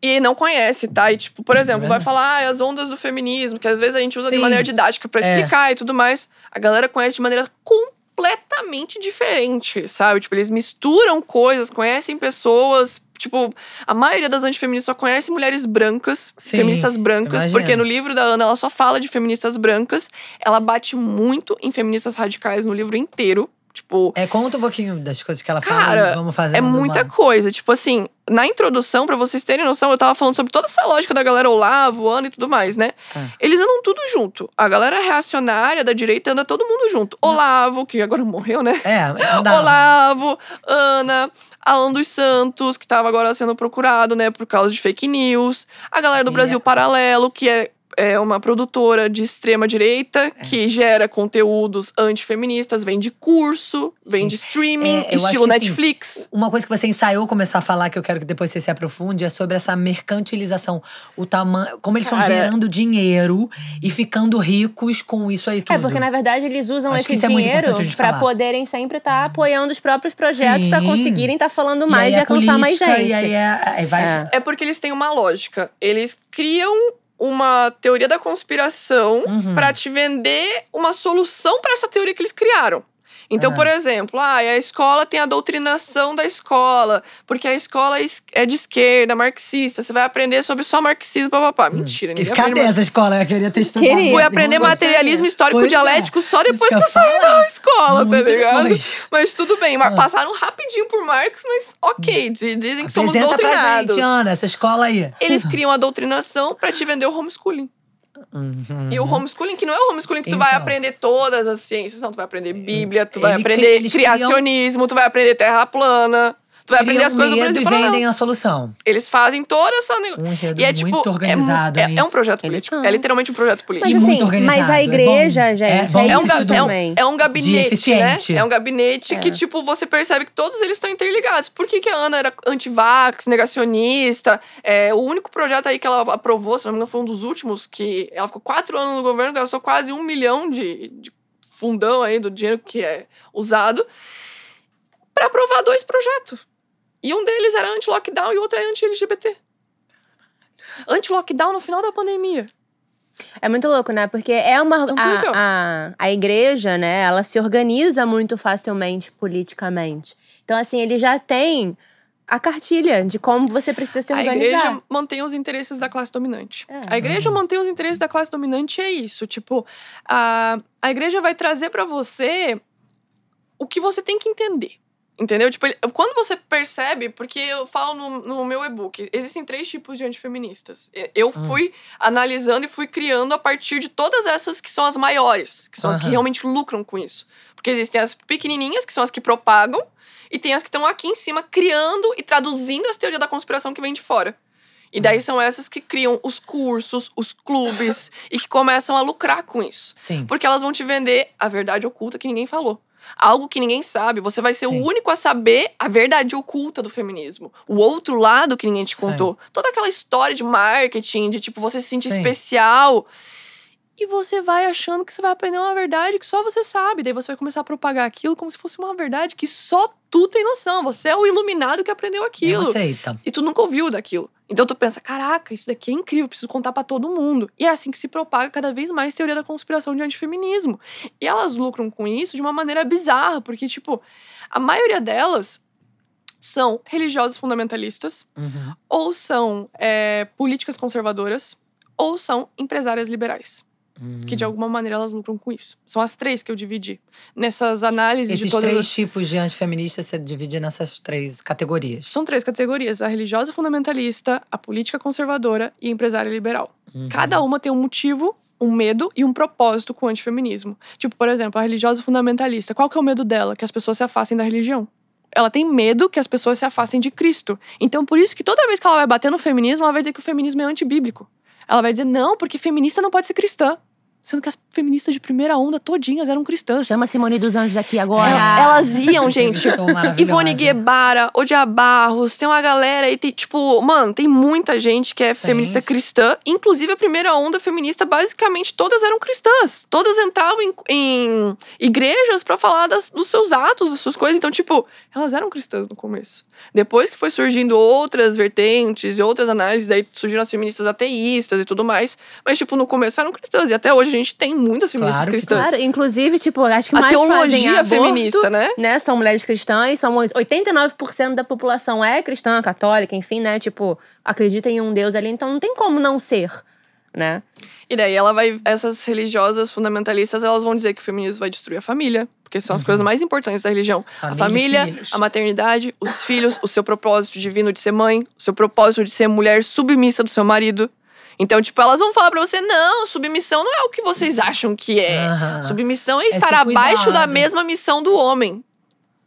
Basicamente é a mesma coisa. É aí, a mesma Peraí, coisa. você é já basta mesmo da missão? É porque assim, o homem tem uma missão e você é a pessoa que garante essa missão acontecer. Tá. Você, Então, de acordo Tá com. merda ficar lá garantindo Amada. porra nenhuma, não quero garantir nada. Você é acolhedora. Acolhedora, você faz todo esse por trás, assim. Tipo, Sim. ah, quando eu fui fazer essa análise do livro da Ana Campanola, eu fui ver os livros, referências que ela foi. Então eu tive que ler não só o dela, Gente, mas outros Caroline, livros. ainda é por isso, você não é mãe, Caroline. Que se você fosse mãe, não ia dar pra tu fazer isso. Não, por isso mesmo. Eu faço porque a faz e por isso, trabalho é isso. foda. É porque eu tenho tempo de sobra pra que ficar vendo teoria da conspiração e desmentir. Porque daí eu faço esse trabalho pra quem não tem esse tempo, basicamente, Não, é sabe? assim. E daí, tipo, o que que acontece? Dessa daí de, de submissão, a Ana Campanolo usa muito um autor chamado Chesterton pra falar sobre isso. É um baita conservador. E ela usa no livro inteiro só referências masculinas. É, só o- historiadores homens. Martin Van Creveld, que escreveu Sexo Privilegiado, onde ele pontua todos os pontos onde mulheres são privilegiadas dentro da sociedade. E Uhum. ela pega tudo isso e joga no livro dela. Ela pega um livro de outra historiadora lá, que é uma historiadora gringa, que é O Privilégio de Ser Mulher, que também Uhum. é um livro, só que, cara, é um livro sobrenatural, literalmente. tipo, é.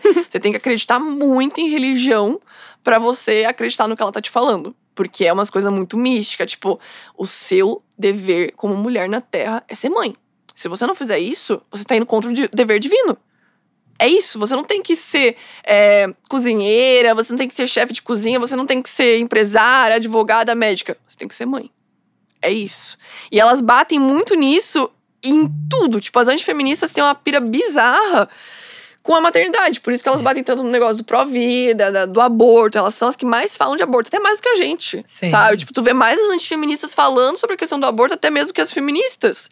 Então, tipo, é bizarro o como elas vão pegando as pautas da religião e dizendo que o feminismo é todo o oposto. O feminismo é totalmente o oposto. Quer destruir Elas a família. E pegam daí as frases de Simone e colocam como se fosse a lógica, né? A frase que a Simone falou aqui tem tudo a ver com o que a gente tá falando. Tem uma conversa, inclusive, que Hum. eu coloco no meu guia, que é da Beth Friedan com a Simone de Beauvoir. E é uma, uma conversa que tá em inglês. Poucas páginas traduziram, tipo, e tá, tem algumas que tem tradução até errada, e que as pessoas pegam só uma parte, que é quando a Simone fala que nós temos que destruir o mito da família, o mito da maternidade, porque senão a mulher não será livre. Uma coisa do tipo. É uma frase mais ou menos assim. E as pessoas pegam essa frase e lançam falando: ah, as feministas querem destruir a família, as feministas querem destruir a maternidade. Mas o que é o mito da maternidade? O que é o mito da família? Elas sabem? Não. e elas não vão atrás. Porque não tem interesse em ir no livro da Simone, ver o livro Fatos e Mitos e ver o que tá escrito ali, que são os mitos. E daí, quando tu pega a conversa inteira da Beth Friedan com a Simone de Beauvoir, tu lê desde o começo até o final, tu fala, caraca, faz sentido o que a Simone tá falando. Porque elas estão falando... É, faz muito sentido. Tipo, a a Beth Friedan tá falando de trabalho doméstico, a Simone tá falando que é contra é, as mulheres receberem pelo trabalho doméstico, porque isso obrigaria as mulheres a serem as cuidadoras do lar e não os homens. Porque se as mulheres fossem receber, os homens achariam que esse é o trabalho da mulher. porque ela vai receber por isso. Sim. E daí a Simone bate, na- é, são duas opiniões divergentes sobre o mesmo assunto, e as pessoas pegam os recortes do que a Simone respondeu pra pergunta da Beth Friedan. E daí, depois dessa do, do mito da maternidade, a Beth Friedan pergunta: tá, mas Simone, você acha então que a mulher não deve ser mãe? E daí a Simone fala: não é isso que eu tô falando. Eu tô falando que ela não deve ser coibida desde a sua infância a ser mãe e ser socializada com bonecas, com coisas, pra ela ter esse instinto materno. Que ela diz que não existe instinto materno e que tudo é desenvolvido pela socialização da mulher, né? E daí as pessoas pegam um recorte e não botam que a Simone fala que, ok, tu ser mãe, mas que tu não seja obrigada a ser mãe. Não, eles só pegam que a Simone quer destruir o mito da maternidade. Então a Simone quer, tá dizendo que a gente não pode ser mãe. Mas na frase seguinte, na pergunta seguinte, Uhum. a Beth Friedan tá perguntando: tá, mas você acha que a gente pode ser mãe? E ela fala: acho, mas não deve ser obrigada a ser. Deve ser por livre e espontânea vontade. Mas por isso que eu te falo que eu acho que é- elas fazem de propósito. Elas sabem, elas leram a conversa toda. Fazem. É por isso que eu digo Então- que as que estão aqui no topo que são o problema. Ah, sim. eu não fico refutando é as de baixo. Eu fico refutando as de cima, porque são elas que lançam as teorias para as de baixo. Porque as de baixo são as que acreditam. São as que são leigas, realmente. As que estão no topo são as ardilosas. São as que fazem porque elas sabem que aquilo ali vai lucrar. Elas sabem que as pessoas não vão atrás daquilo ali. Elas não vão procurar o texto em inglês lá da PQP pra ver e tal. A maioria das pessoas não vai fazer isso. Elas Tanto que quando eu falo para as pessoas sobre essa frase do mito, as pessoas acham que é do livro da Simone. Eu falo, não, gente, essa frase não tá no livro. Uma É numa conversa. de um jornal lá que foi digitalizado e tem na internet em inglês, não tem em português. Então, tipo, daí a Ana vai lá e traduz do jeito que ela quer. Tanto que tem frases que, tipo, por exemplo, tem uma frase que a Ana fala que a Simone diz que a, a dona de casa é uma parasita que só quer. é, ro- é dependente do hospedeiro, uma parada assim. Ela fala que a dona de casa é uma parasita. Daí tu vai no livro da Simone pesquisar dona de casa, não usa esse termo. Naquela época ela não usava Sim. esse termo. Parasita, tu não encontra também. Daí tu, tá, essa frase não existe. E as pessoas usam essa frase como se fosse uma frase de Simone. É muito louco. E daí tu vai ver, não tem nada a ver. Tipo, todas as frases que tu pega que elas usam pra bater nas feministas, que dizer que a gente fala mal da dona de casa, que a gente fala mal da maternidade, que a gente fala mal da família, são frases tiradas totalmente de contexto ou distorcidas até a tradução. Tipo, por exemplo, tem, tem coisas em francês que eu tive que traduzir porque não tinha tradução, e a tradução que a deputada fez no livro era muito porca. Tipo, não tinha Sim. é, conexão com o que a Simone quis falar naquela frase. Então, tipo, a tradução se perdeu do francês pro Aham. português. E daí virou outra coisa completamente diferente. E daí, tipo, ela transforma tudo isso em teorias conspiratórias pra se afastar. Mas isso daí a gente tá falando das religiosas fundamentalistas ainda, né? Sim. Tem ainda a política conservadora, que as que estão aí. Por que, que elas odeiam? Por que elas têm medo do feminismo? Por que que elas têm medo? Porque a gente mude a estrutura. Elas têm medo que a gente mude a estrutura patriarcal que elas estão lucrando com. Elas já estão dentro do poder, elas já estão dentro do governo e elas são conservadoras. Elas querem conservar e a gente quer o quê? Revolucionar, progredir, subverter. E elas não. Elas querem manter do jeito que tá. Se dependesse delas, a gente não votava Sim. a gente seria anti-sufrágio. Mas estão lá na política para tentar tirar esses privilégios que elas acham que a gente tem. Quais são esses privilégios? Licença maternidade, É chocante. aposentadoria cinco anos Pra antes. isso é ser antifamília. Isso é ser anti. Vocês estão entendendo? e elas acham que tudo isso é privilégio. E as lógicas delas são bizarras. Tem uma lista aí que viralizou na internet de uma religiosa fundamentalista falando dos privilégios de ser mulher. E daí ela começa falando assim: Quero saber os Porque as mulheres são privilegiadas porque são as primeiras a serem retiradas de zonas de bombardeio. Por quê? Por que, que as mulheres são as primeiras a ser retiradas? Porque são as primeiras a sofrer abuso. Teve o furacão Katrina e teve a- os locais onde ficam as crianças e as mulheres e tudo mais. As mulheres e as crianças sofriam abusos. Por isso que elas são as primeiras a serem retiradas. Não é privilégio nenhum. Não, claro Só que que o que não. elas fazem? É privilégio. Os homens são deixados lá. Ah, Enquanto as agora mulheres são Ucrânia, retiradas. lembra? Ah, tadinha, os, mulher, os homens, eles têm que ficar. As mulheres puderam sair. Outra mentira aí. Falando da isso. Ucrânia. Fêmea na Ucrânia. Gente, Vocês viram? vê. A fake news era: o fêmea na Ucrânia estava querendo tirar o alistamento obrigatório e as feministas não querem direitos iguais. As feministas não querem deveres iguais, só querem direitos iguais. Aham.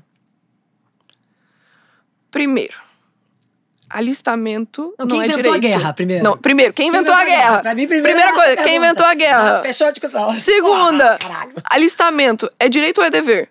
É dever, Dever. não é um direito. Ninguém lutou pra ter Não, alistamento. dever. E no mundo inteiro, se vocês forem analisar mapinha, assim, aonde que tem alistamento obrigatório, onde não tem, tem poucos lugares que não tem. O Brasil copiou consti- ah, os códigos civis franceses. Por Sim. isso que a gente tem o alistamento obrigatório. Mas tem outros lugares que não tem. E o que, que o Fêmen fez? O Fêmen fez uma declaração em inglês, né? Falando que nós não queremos ser forçadas a ir para a guerra porque nós não temos nossos direitos garantidos ainda. Então nós não devemos ter esses deveres de cidadão se a gente não tem os direitos que a gente tem que ter. E quais são os direitos que o Fêmen tenta lutar? Pela questão do turismo sexual, do tráfico sexual, do tráfico de bebês. Elas têm todas umas pautas que a galera não tem a menor noção. A galera não vê. E daí o que, que eles fazem? Pegam a declaração do Fêmen e falam que as feministas não querem se alistar. Sendo que elas escrevem explicitamente: nós não queremos alistamento obrigatório, porque nós não temos os mesmos direitos, mas nós acreditamos no alistamento voluntário. Não, eu não Nós vamos pra guerra. Gente. Elas falam: nós vamos pra guerra. É, e, E a galera faz o as quê? mulheres foram pra guerra, né? Não, e elas falam que. Não, porque não tem. É, as, as meninas do Fêmen, elas estão dizendo que tem que tirar o alistamento obrigatório. Então, tá em inglês lá, né? A galera não vai traduzir, não vai ver. A galera que é leiga em inglês não vai saber o que, que tá escrito. E as antifeministas vão criar toda aquela mentira em cima de algo que ninguém vai traduzir. Que ninguém vai ver a, a origem. Tanto que eu até zoou, eu fiz um vídeo falando disso que foi refutando a deputada. Ela criou essa daí, lançou na internet, milhares de pessoas compartilharam, Uhum. falando que desde o início dos tempos o direito ao voto estava atrelado ao dever da guerra. Sim, já ouvi isso. Da onde? Que se ele é obrigado a ir pra guerra, ele vota, entendeu? Que tem uma conexão. Só que daí ela teve que começar a mudar essa retórica, porque eu tô batendo essa retórica quase toda semana. No livro dela, é muito zoado, tá, gente? No livro dela, Imagino. tem só uma parte onde ela fala sobre o direito ao voto e ela explica que as mulheres não conquistaram nada. Foi tudo concedido pelos homens e quem concedeu esse direito ao voto foi César Zama, um conservador em 1800 e pouco. O direito ao voto foi conquistado em 1934 com Getúlio Vargas, baseado em cartas que as sufragistas mandavam para Getúlio, tudo em arquivo histórico. Eu Uhum. tenho lá no meu destaque lá voto feminino todos os arquivos históricos de telegramas, petições, tudo que as sufragistas fizeram, tá lá, endereçado para Getúlio. Tanto que na biografia de Getúlio, ele dá saudações a Berta Lutz e Leolinda Daltro, que são duas feministas sufragistas, que escrevem feministas nas cartas. Não só sufragistas, elas se identificam como feministas. E daí a pessoa vai lá e escreve no livro, historiadora, né, usa toda pela autoridade, que o direito ao voto foi concedido pelo César Zama. Sim. Como se o cara morreu 30 anos antes. Ele deixou escrito. Daí, beleza, daí muda a retórica. Daí ela fala assim: não, mas é que ele foi o pioneiro. Também não foi. O pioneiro foi José Bonifácio com a Lei Saraiva. Não tem retórica. Ela só quer pegar o direito que a mulher conquistou e Sim. passar para um homem conservador. E daí a maioria das pessoas não tem acesso ao estudo, não estudou isso na escola, ninguém estuda direito ao Ninguém voto estuda feminino na na escola, ninguém estuda os direitos Cadê das a mulheres escola na escola. de esquerda? Cadê a A escola de esquerda? Cadê a doutrinação na escola É. pra ensinar né, essas paradas? Mas não ensina. E como eles sabem que não ensina, eles ensinam o errado. E daí a galera acha que a gente não conquistou nada. Daí, além disso, do César Zama, que na verdade a gente sabe que foram as sufragistas, Leolinda Dalto, que lançou o primeiro partido, parará, tem o Partido Republicano Feminino de 1910 por aí. E, tipo, a primeira mulher a votar, eles dizem que é a Celina Guimarães. E daí tem na Wikipédia, se eu não me engano, uma, uma frasezinha onde a Celina Guimarães diz que ela não fez nada, quem fez foi o marido dela, que fez tudo por ela, não sei que. Basicamente, a Celina Guimarães não pôde votar. Não pôde. Ela foi lá, fez o título de eleitora, mas ela não era sufragista. Ela soube que estava possível no Rio Grande do Norte fazer o título de eleitor, mas ela não era sufragista. Isso foi liberado no estado dela. Ela e a Júlia Barbosa foram lá para tirar o título, mas elas não puderam votar. O voto delas foi negado. E vocês sabem o que a Ana Campanolo escreve no livro? Hum. Que um homem conseguiu mais do que várias feministas histéricas o direito ao voto da sua esposa. Conseguiu nada. O direito dela foi negado. Ela não pôde votar. A primeira mulher realmente a votar foi Mieta Santiago, porque ela era advogada. O artigo 70 da Constituição, se eu não me engano, de Gente, 1984. onde tá guardado tudo isso na sua cabeça? Menina, eu decorei. Você tá ligado que de... Vocês têm noção que de tanto debater aula. com antifeminista, Sim, eu tenho que é, decorar é. data? Não, é isso, é eu tenho que decorar Mas data? é data, Sim. você tem uma cabeça incrível. Basicamente, assim.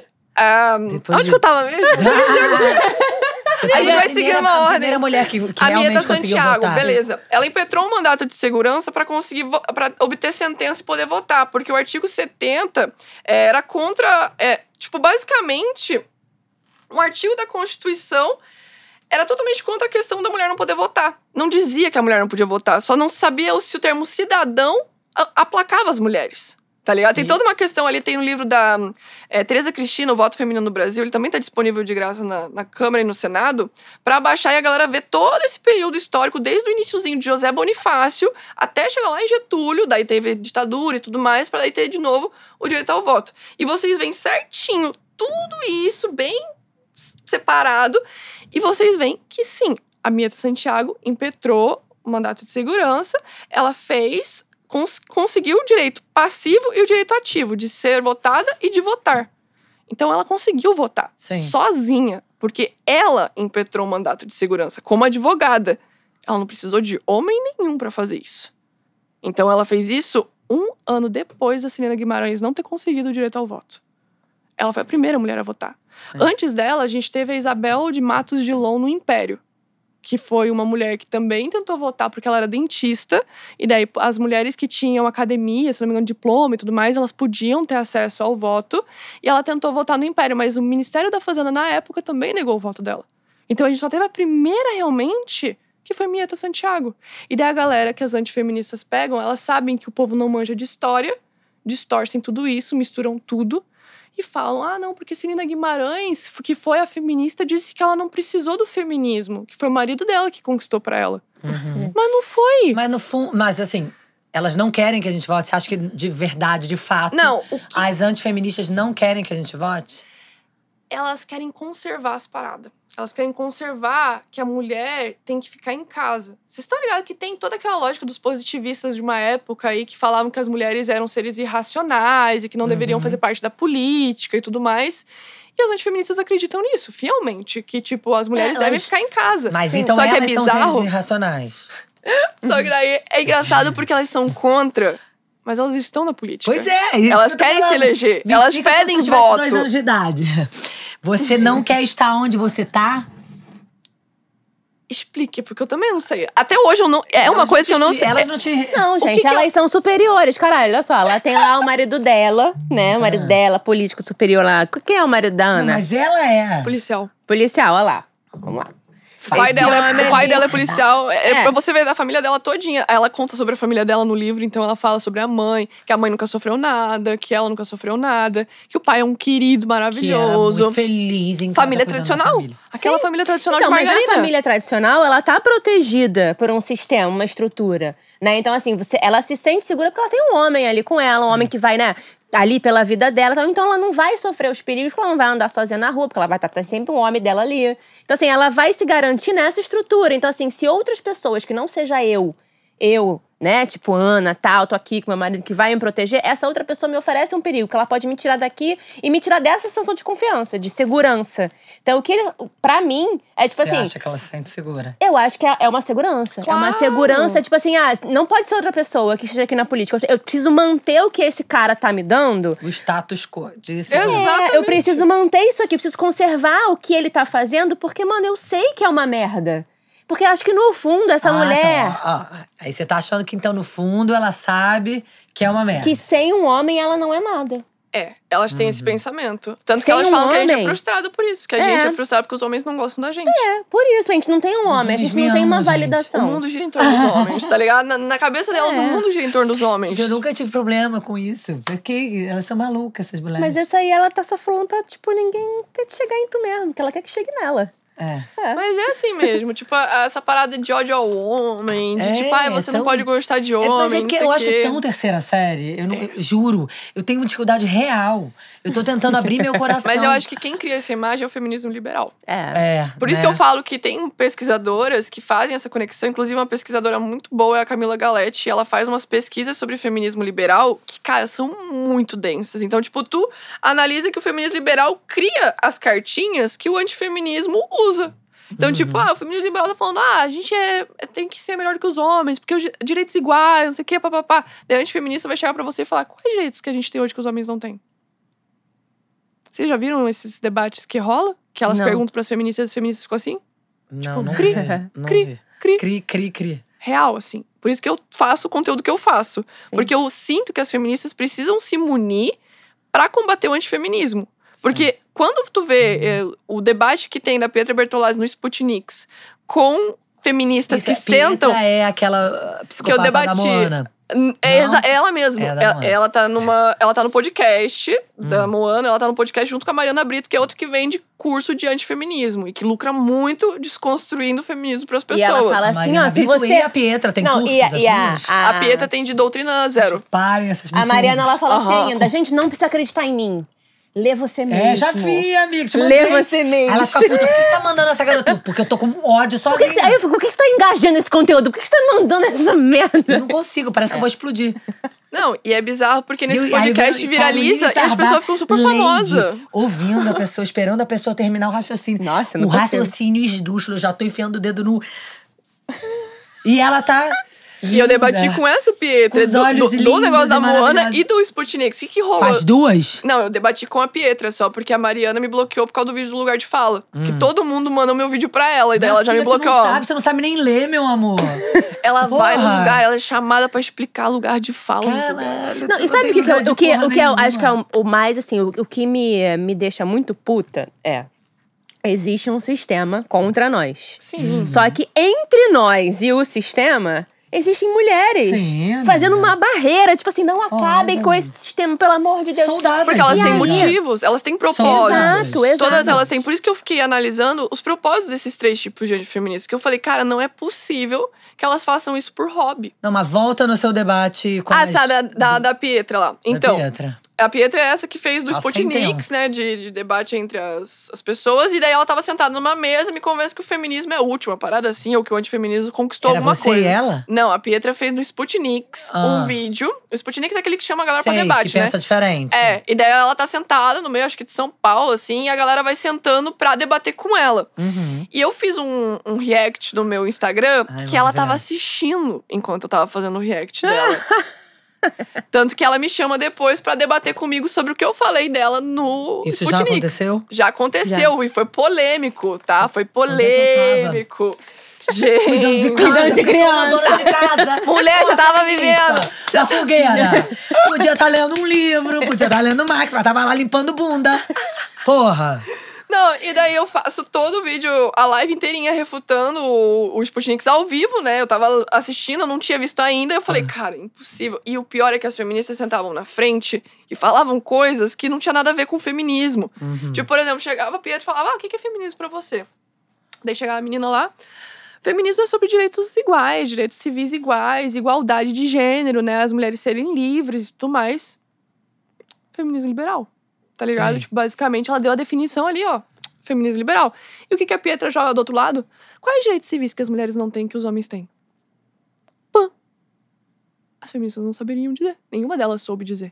Teve uma que falou: ah, mas é, os homens têm o direito de não ser assediado. Daí ela falou: tá, mas da onde que você tirou que, o dire... que as mulheres têm o direito de ser assediada? Quem diz isso?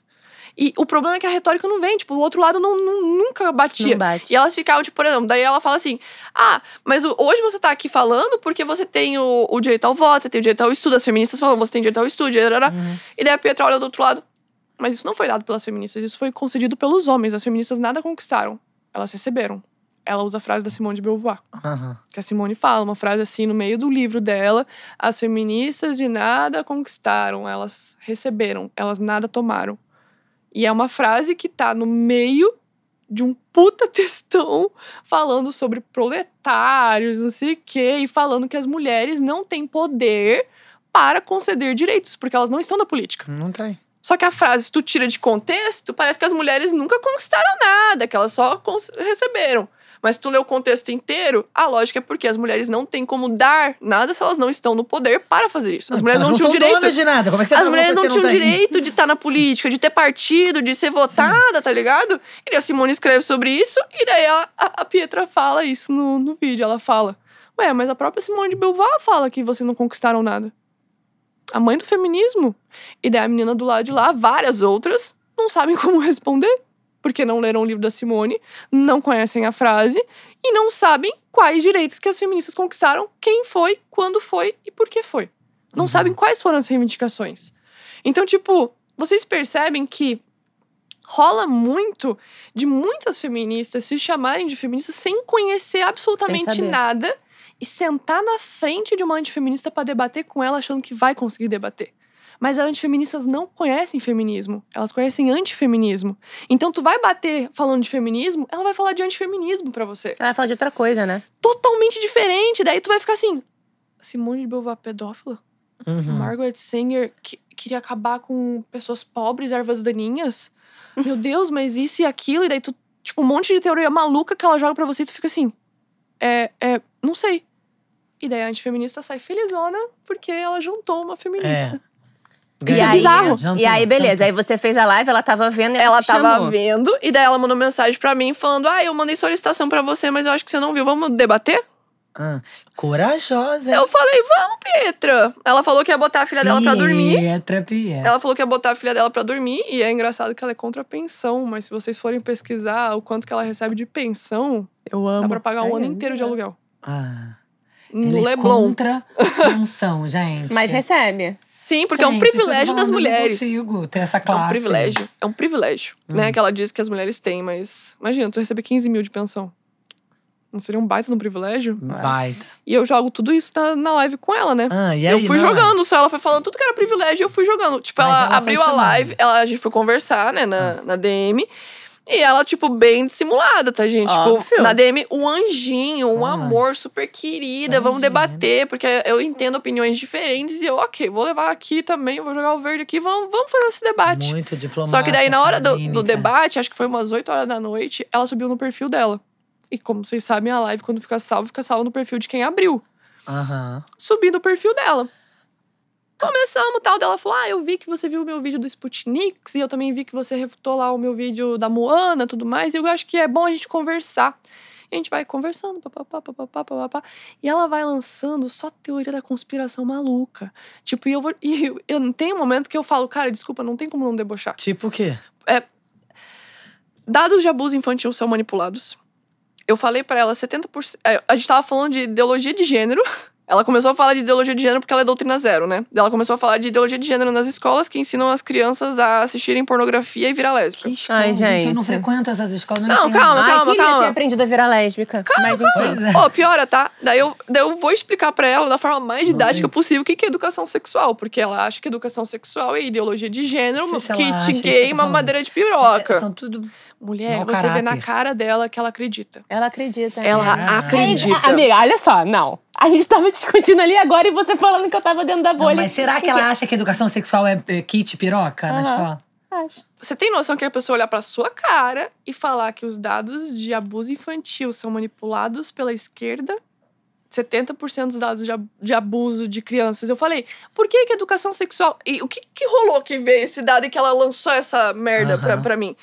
Eu tava falando sobre educação sexual, a importância, a gente tava falando sobre as pautas do feminismo. Ela falou, ah, eu sou contra a ideologia de gênero nas escolas, porque vocês querem ensinar a criança a ser lésbica e botar pornografia. Eu falei, da onde você tirou isso? Eu nunca vi escola que tem isso. Inclusive, pelos dados, né? 20% das escolas, se eu não me engano, tem acesso à educação sexual. O restante não tem. Pois Não tem é. palestra. E a maioria das denúncias acontece após uma palestra de educação sexual. Por quê? Porque as crianças, 70% são abusadas dentro de casa. E eu passei esses dados pra ela, ela olhou pra mim e falou assim: É mentira. é mentira.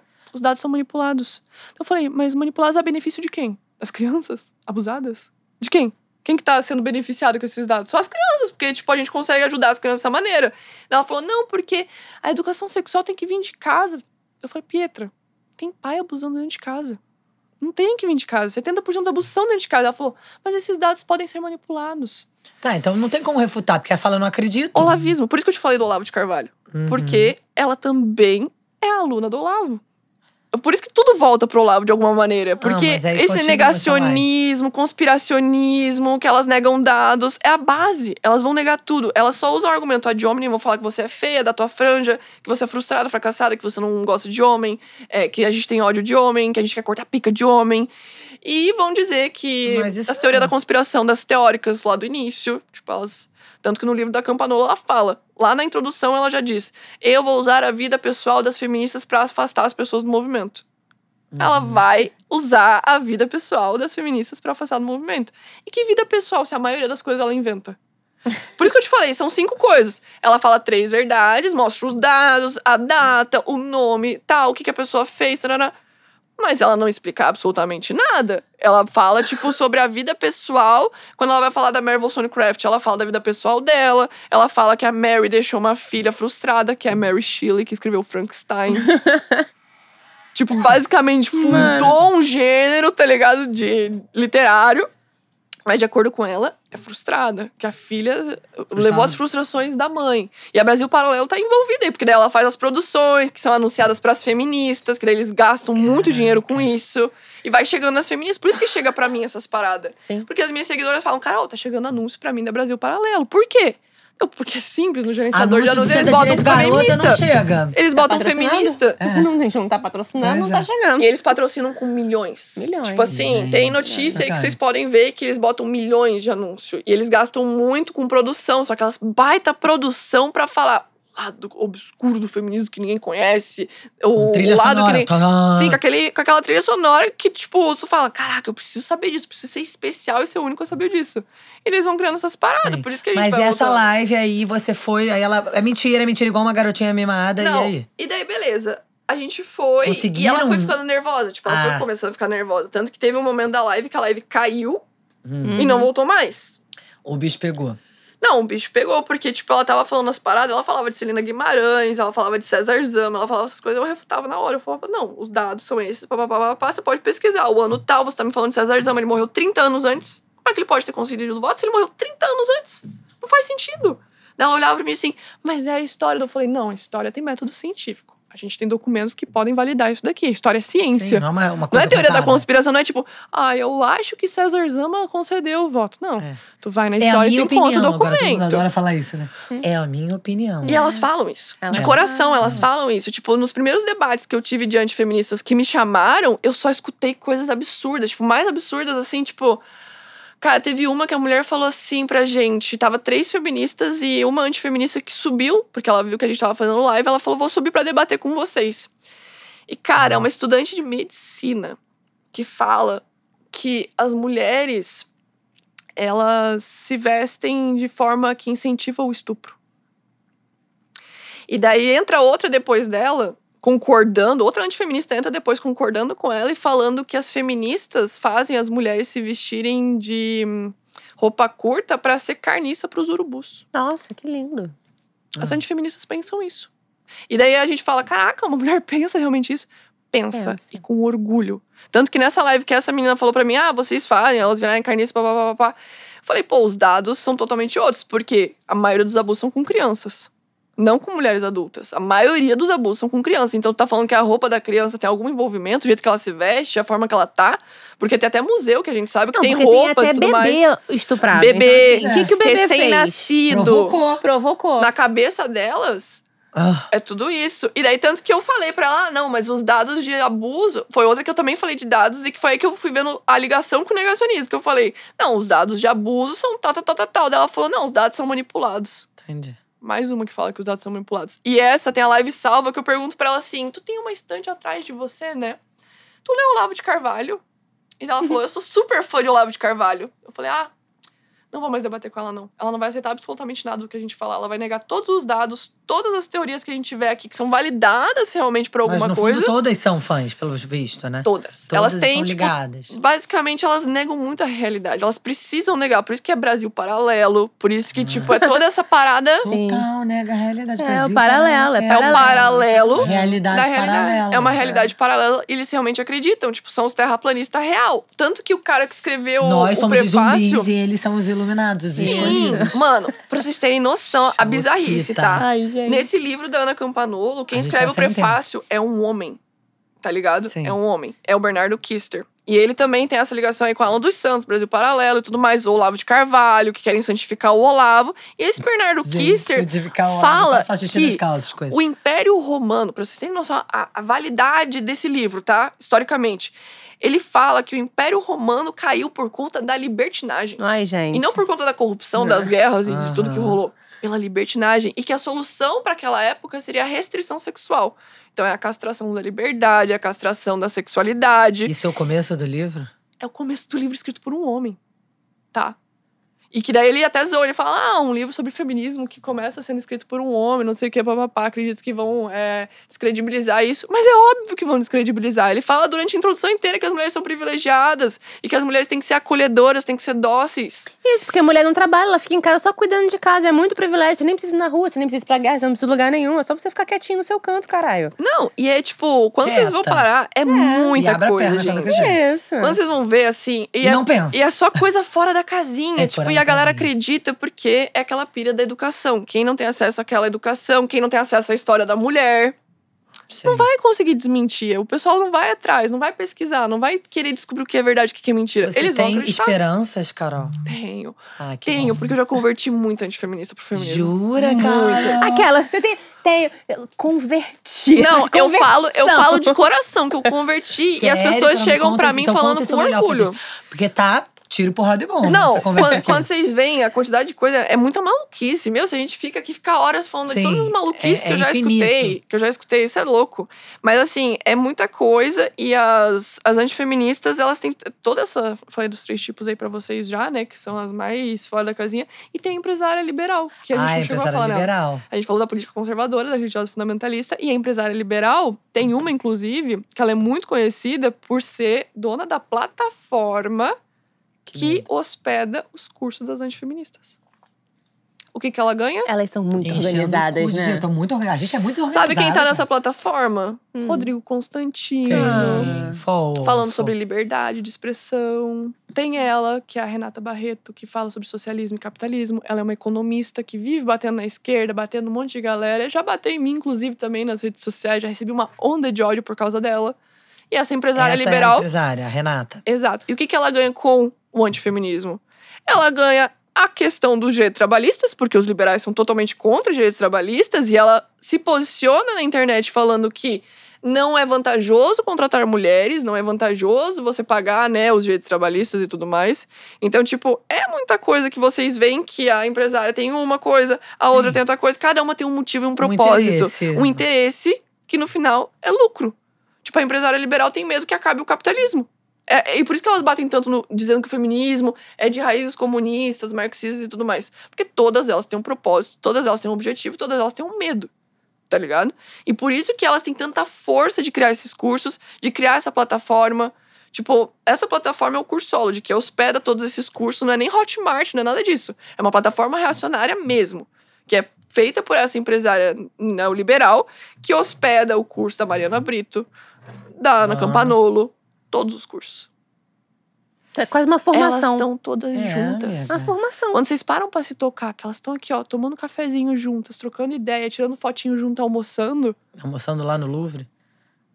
e todas elas estão lucrando, Muito. literalmente com. E cada vez fazendo mais Não, dinheiro. e lucrando né? e, Poder, né, dinheiro, e tendo poder, porque assim, beleza, elas têm grana, mas do poder também, né? Tipo, o lugar de destaque que elas têm. Sim, amiga. Né? Tá E elas lá, cobram caríssimo pelas paradas. poderosa, não sei o que. Isso tem, né? A família Olha perfeita. só como faz. Sucesso. Olha como faz sentido, exatamente. O sucesso. Você quer ficar feia lá, horrorosa, acabada. As feministas gritando, gritando, pelada na rua, peluda, é, sem homem. Jogada na rua sem homem, ou você quer ficar linda, perfeita. E elas só usam Família. foto do Família. Fêmen, elas só usam foto da Marcha das Vadias, elas tentam des- é, descaracterizar Sim. o que é a Marcha das Vadias, o que, o objetivo de tudo. Elas não explicam o que que é o Fêmen, elas não explicam o que é a Marcha das Vadias. Elas só botam pra chocar. É isso daqui, ó. Tá aí, pronto. Tanto que esses tempos eu fiz um vídeo falando sobre a Marcha das Vadias, a galera teve feminista que falou pra mim: Cara, eu repudiava a marcha depois de entender a lógica.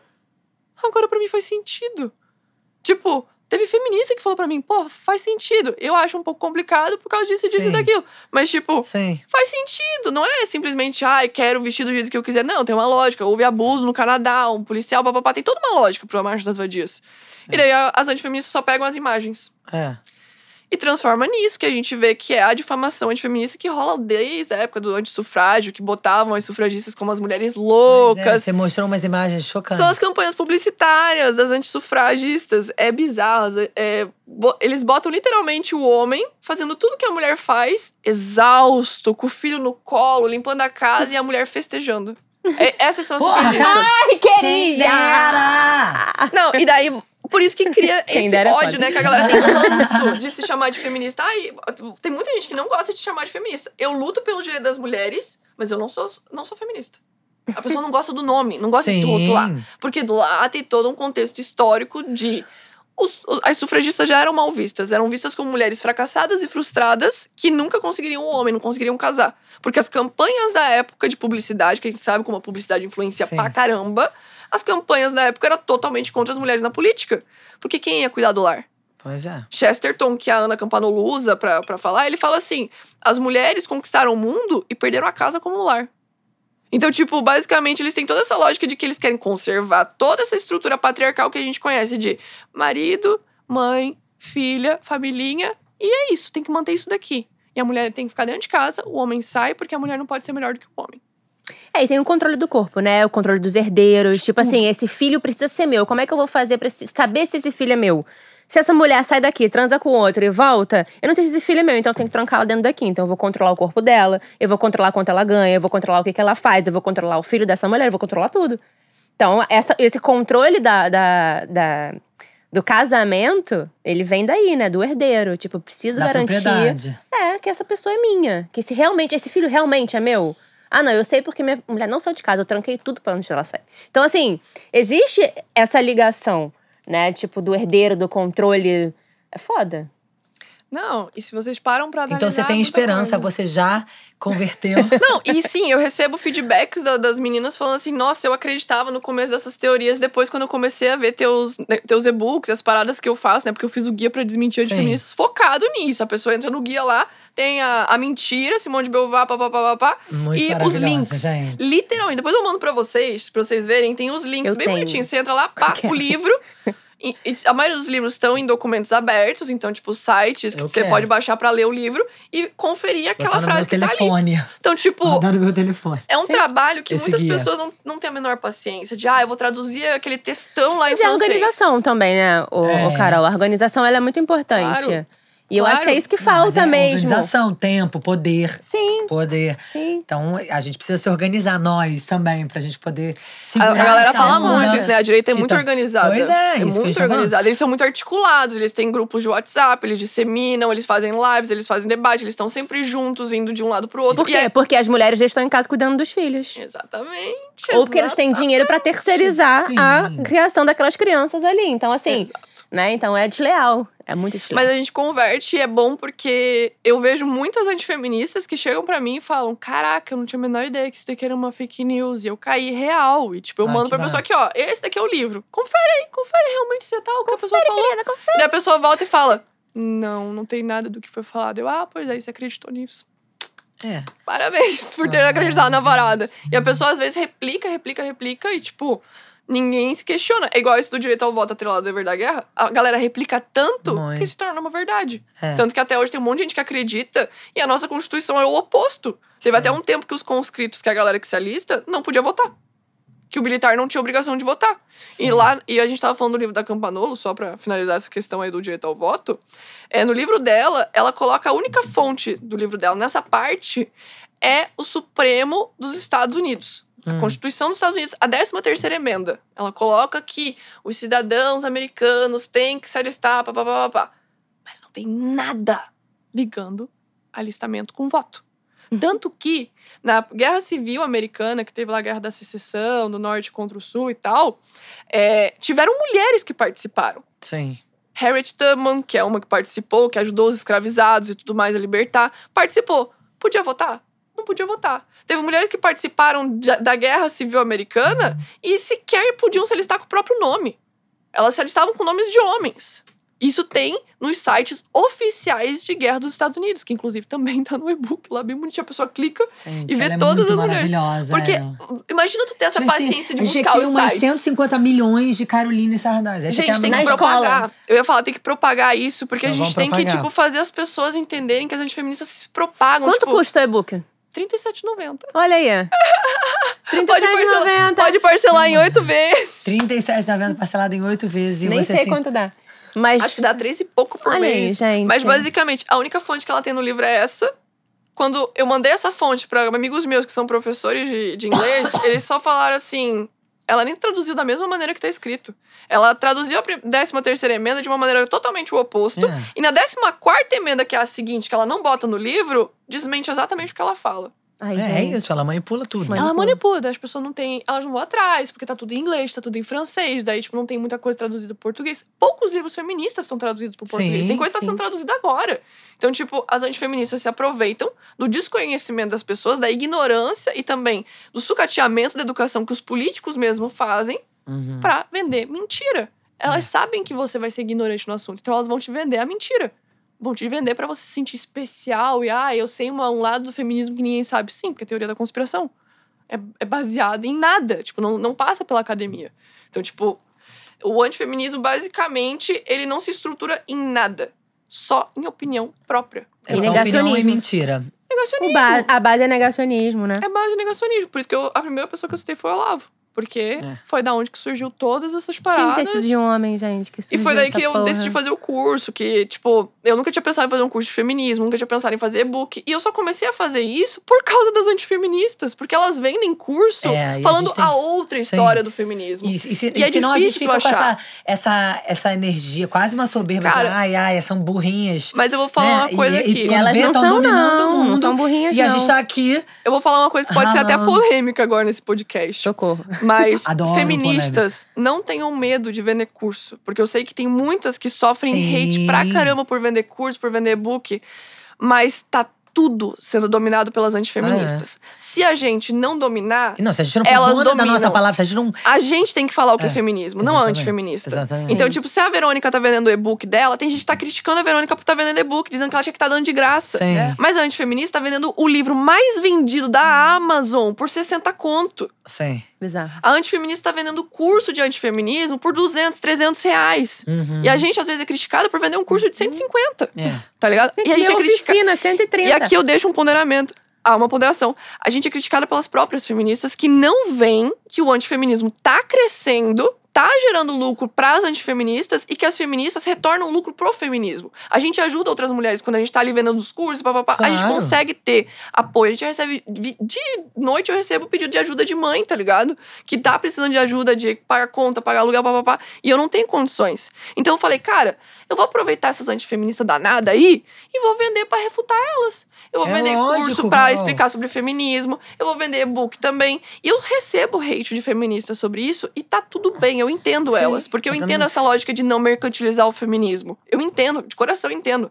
Mas quando a gente tem um mercado, né, dominado por antifeministas, que as feministas estão comprando curso de antifeminismo pra aprender feminismo, a gente precisa dominar Não, enquanto a gente também. ficar pobre e silenciada, desculpa, a gente não vai conseguir.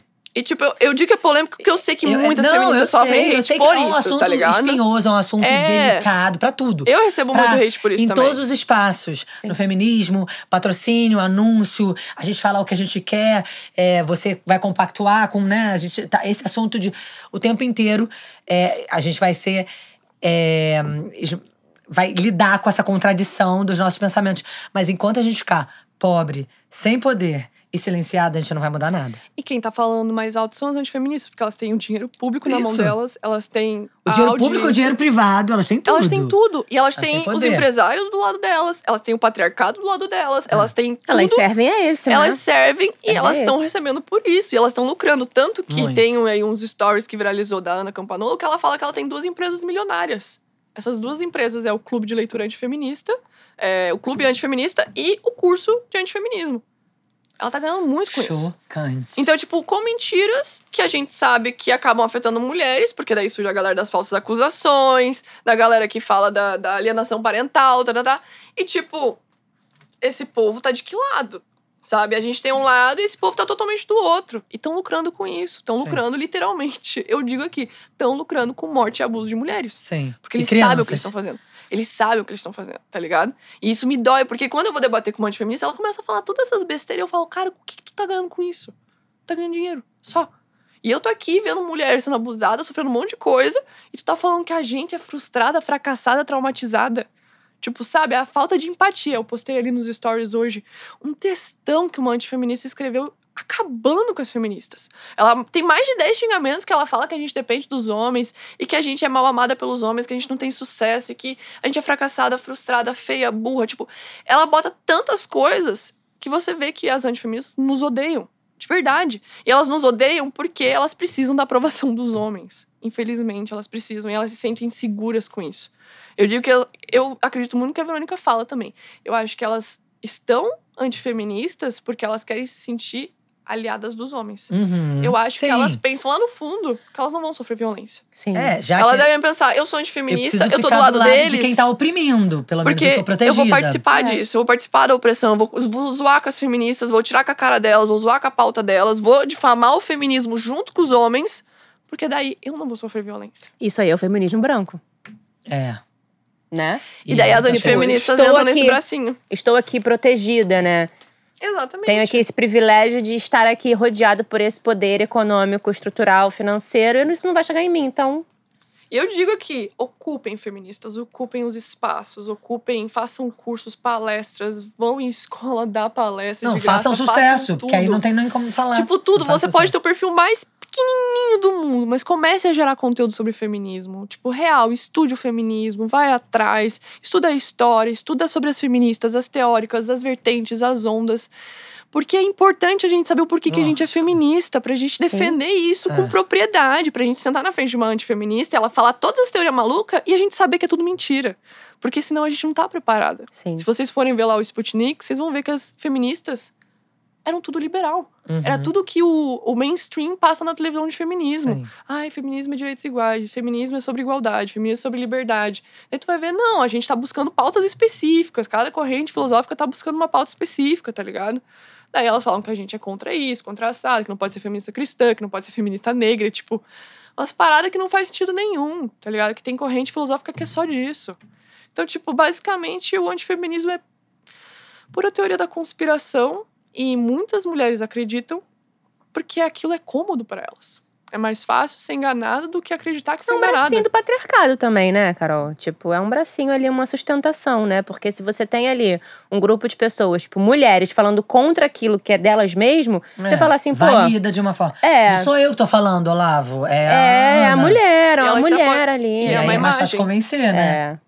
Eu não gosto muito de falar isso, até porque a Camila Galete me ensinou sobre isso. Ela falou que as antifeministas, elas têm o poder delas. Elas não são manipuladas pelos homens. Elas têm o poder delas, as decisões delas, e elas estão fazendo isso porque elas querem fazer aquilo. Sim. Elas não estão sendo manipuladas por homem nenhum. O Olavo, ele criou toda essa teoria, a Ana cooptou e lançou do jeito dela. Sim. E hoje ela mantém isso cada vez mais e propagando, por isso que ela é conhecida como a precursora do antifeminismo no Brasil e por isso que tanta gente vê ela como uma autoridade. Historiadora, deputada, escreve livros. Chocante. Então, apelo à autoridade é o básico. Tem gente que às vezes não acredita no que eu falo, mostrando arquivo histórico por causa Sim, do apelo à porque quem autoridade. é você? Quem sou eu perto da historiadora, deputada, escritora? Quem? Só que, infelizmente, a gente tem que bater, mesmo que a gente não seja ninguém pra essa galera, Sim. a gente tem que bater com fatos. E é por isso que eu sempre bato na tecla. História é ciência. E a gente tem como comprovar tudo que aconteceu na história. Independente do lado, a gente tem como comprovar. Sim. E ela só conhece a história do lado do androcentrismo, né? Que o homem conquistou tudo, o homem inventou tudo. E, infelizmente, elas não conhecem nenhuma mulher que inventou nada, nenhuma mulher que descobriu nada, nenhuma mulher que fez o direito do voto acontecer, não conhecem Nízia Floresta, não conhecem nada, sabe? Então, tipo, elas acreditam no que é conveniente acreditar pra manter aquela estrutura, né, da, de ser aliada do patriarcado. Sim. É muito simples. É tipo, é uma estrutura que quando tu observa, tu fala, cara, é tudo isso. É a chavezinha que vira e todas elas são muito semelhantes nessas questões. É muito básico. Ai, Carol. Que loucura, Eu- né? A gente ficaria te ouvindo pra sempre. A gente precisa terminar A gente esse vai- programa. Esse programa é de uma utilidade pública. Queria botar ele no. Gente, destaque pera aí, vamos, destaque. vamos distribuir uns CDs no sinal. É isso, boa. CD. Ah, gente, Tá mas- bem, amiga. Entregou. CDs. Mas o- o Quem quiser mais aquela, eu vou Um fazer já o, o jabá. Quem quiser mais, Isso, tem aí o sim. guia pra Eu acho desmentir que o antifeministas. guia é uma questão de. Sério, é uma. Pô, guardar o guia no seu bolso, lançar o guia. Eu tenho É a o, o, Você São tem, pública. mas 50 são dois, né? Eu tenho, eu tinha um guia do feminismo para iniciantes, que ele era focado explicando o feminismo para as pessoas. Tinha, não realmente? Não, eu vou fazer a segunda versão dele, Ah, que daí eu fiz uma revisão nele, faltava muita coisa, tipo, referenciar, citar aqui, tipo, faltava bastante informação importante. E daí eu vou melhorar ele para um guia de bolso melhorzinho, assim, 2.0, Maravilhoso. pra galera ter os links também por página e tal, porque as referências estão só lá no final. E daí eu queria que fosse por página, igual eu fiz no guia para desmentir. A pessoa tem o botãozinho ali com a Nossa, fonte, ela é ela entra e vai na parada, foda. entendeu? Porque daí precisa ter essa parada. No, no primeiro guia que eu fiz, ele não tinha muitas referenciações e faltou, assim, tipo, botar é, a pessoa aqui que citou isso daqui, a pessoa que citou isso daqui. Daí eu Entendi. falei, cara, tem que fazer isso daqui melhor, deixar ele bonitinho, fazer um 2.0 e lançar igual como eu fiz. Porque o primeiro não foi eu que deixei, assim, eu mandei um designer fazer e daí, tipo, agora eu que fiz, eu falei, não, eu gostaria de um guia assim. Que eu clico na fonte, clico no livro, vou acesso ao livro, clico aqui, vou acesso à fonte de quem falou. Então, tipo, bem certinho. Daí tem os dois. E tem o curso de feminismo para iniciantes, que daí é a jornada feminista, que a turma abre uma turma mês que vem de novo. A gente. Que- mês de a- maio? Maio, maio. Mês de maio, que a gente não sabe quando é, o a gente programa não vai sabe quando vai lançar aí, mas mês de maio Então, mês lança de o- maio tem uma turma a do segunda guia. turma. De Uma turma feminismo. do. Que daí é ensinando feminismo para iniciantes. Pra quem não quer aprender com antifeminista, né, galera? Gente, pelo amor. Aprender com feministas é bom. Tem o meu curso, tem o curso de várias outras feministas que são muito massa também, que explicam história, explicam tudo, mas, tipo, o meu é realmente pra quem é iniciante, iniciante do básico, assim, que é aprender o feminismo, o que, que é a palavra. acho que é uma grande. É, uma, Sabe? é um grande Vou agente botar, de é- transformação. É, vídeo? O quê? O curso? O curso, sim, é, são oito módulos de várias aulas. Tipo, tem um módulo só de ondas, aí tem a primeira onda, segunda onda, terceira onda, explicando cada cara. teórica, cada contexto histórico. Daí tem um módulo só de vertentes, onde eu explico, acho que 15 vertentes, se eu não me engano, cada uma com Meu seu Deus. contexto histórico e teórica. E daí É tem uma- mais aulas bônus é, com mulheres que eu convidei pra falar sobre saúde mental da mulher negra, sobre saúde é, física foda. da mulher, sobre. Cara, tem várias paradas assim que eu chamei pra fazer de aulas bônus outras mulheres pra também falar além de mim, né? Outras perspectivas e tal. Mas é basicamente pra galera que quer aprender feminismo do básico do básico. Não é Uhum. pra galera avançada, pras feministas que já tem um estudo bem, Aham. sabe, bem mais completo. É, É, pra quem tá que é- começando É mesmo. muito interessante, porque é uma grande ferramenta de transformação. É Isso aí. A poder. aon- Da onde eu começo, né? E é o que eu mais recebo de pergunta. Pois Quando é. você pesquisa, por onde começar a estudar feminismo? Ninguém sabe. Pois não é. tem muitos livros que tem ali todas as ondas, todas as paradinhas. tarará. Daí foi Não aí que surgiu o guia, daí surgiu a jornada, pela necessidade da galera. E por eu ver que as antifeministas estavam ensinando da maneira errada. Daí eu falei, não, as antifeministas estão vendendo um monte de e-book. Tinha antifeminista, assim, de 16 anos que tava vendendo e-book de feminismo. Gente. E eu falei, gente, É, mas a, a- E eu o, não tô TikTok, vendo- o TikTok é uma rede social bem conservadora, né, Gente, eu Carol? não sabia. Ah. A gente precisa encerrar esse programa. sim, porque Eu olha, se queria- deixar. Pois é. Eu falei no início do programa que eu sou Carol- geminiana, né? Aqui, ó. Carol. A gente tinha que ter Carol aqui, assim. Um Falar o dia pra inteiro, gente. Carol, muito obrigada por ter vindo Eu tô de muito lá, grata. de longe. Foi maravilhoso. A gente tava muito feliz, tô mais feliz ainda. Você é uma mulher incrível, inteligente, fascinante. Fala de uma forma muito clara e muito, inte- muito inteligente. É, eu espero que todo mundo possa te ouvir. Não fala assim que eu me emociono, de verdade. Ah, eu prezo muito pela didática por causa disso. Porque, assim, as Muito, pessoas. Você é super didática, uma Tem grande professora. Parabéns pelo seu Obrigada. trabalho. Eu espero que todo mundo ouça, que as nossas filhas já Ah, então, eu perguntei se era vídeo que eu falei, eu posso colocar pelo Mostrar pra menos... minha Sim, filha de. Não, podia. Eu e eu fiz com esse intuito de ser acessível até pra criança mesmo. E Você muito e a sua filha assistir ali. É, porque Legal. se tu vai ensinando desde pequeno, não precisa depois de vira véia, burra, vai ficar decorando o negócio todo, né? Tipo, que você vai tá. dali, você vai crescendo ouvindo, vai Sim, crescendo vai falando, é. É, no meu caso, eu só decorei tudo isso é de tanto eu falar Sim. e debater. Não, coisa, é por um fenômeno de inteligência. decoro as datas. Gente, muito obrigada, Carol. A gente te ama. Beijo, Que a sua gente. voz voe para o mundo, que domine a porra toda. Eu amo. Todas as Beijo. feministas. Vamos lá. Dominem. Beijo, gente.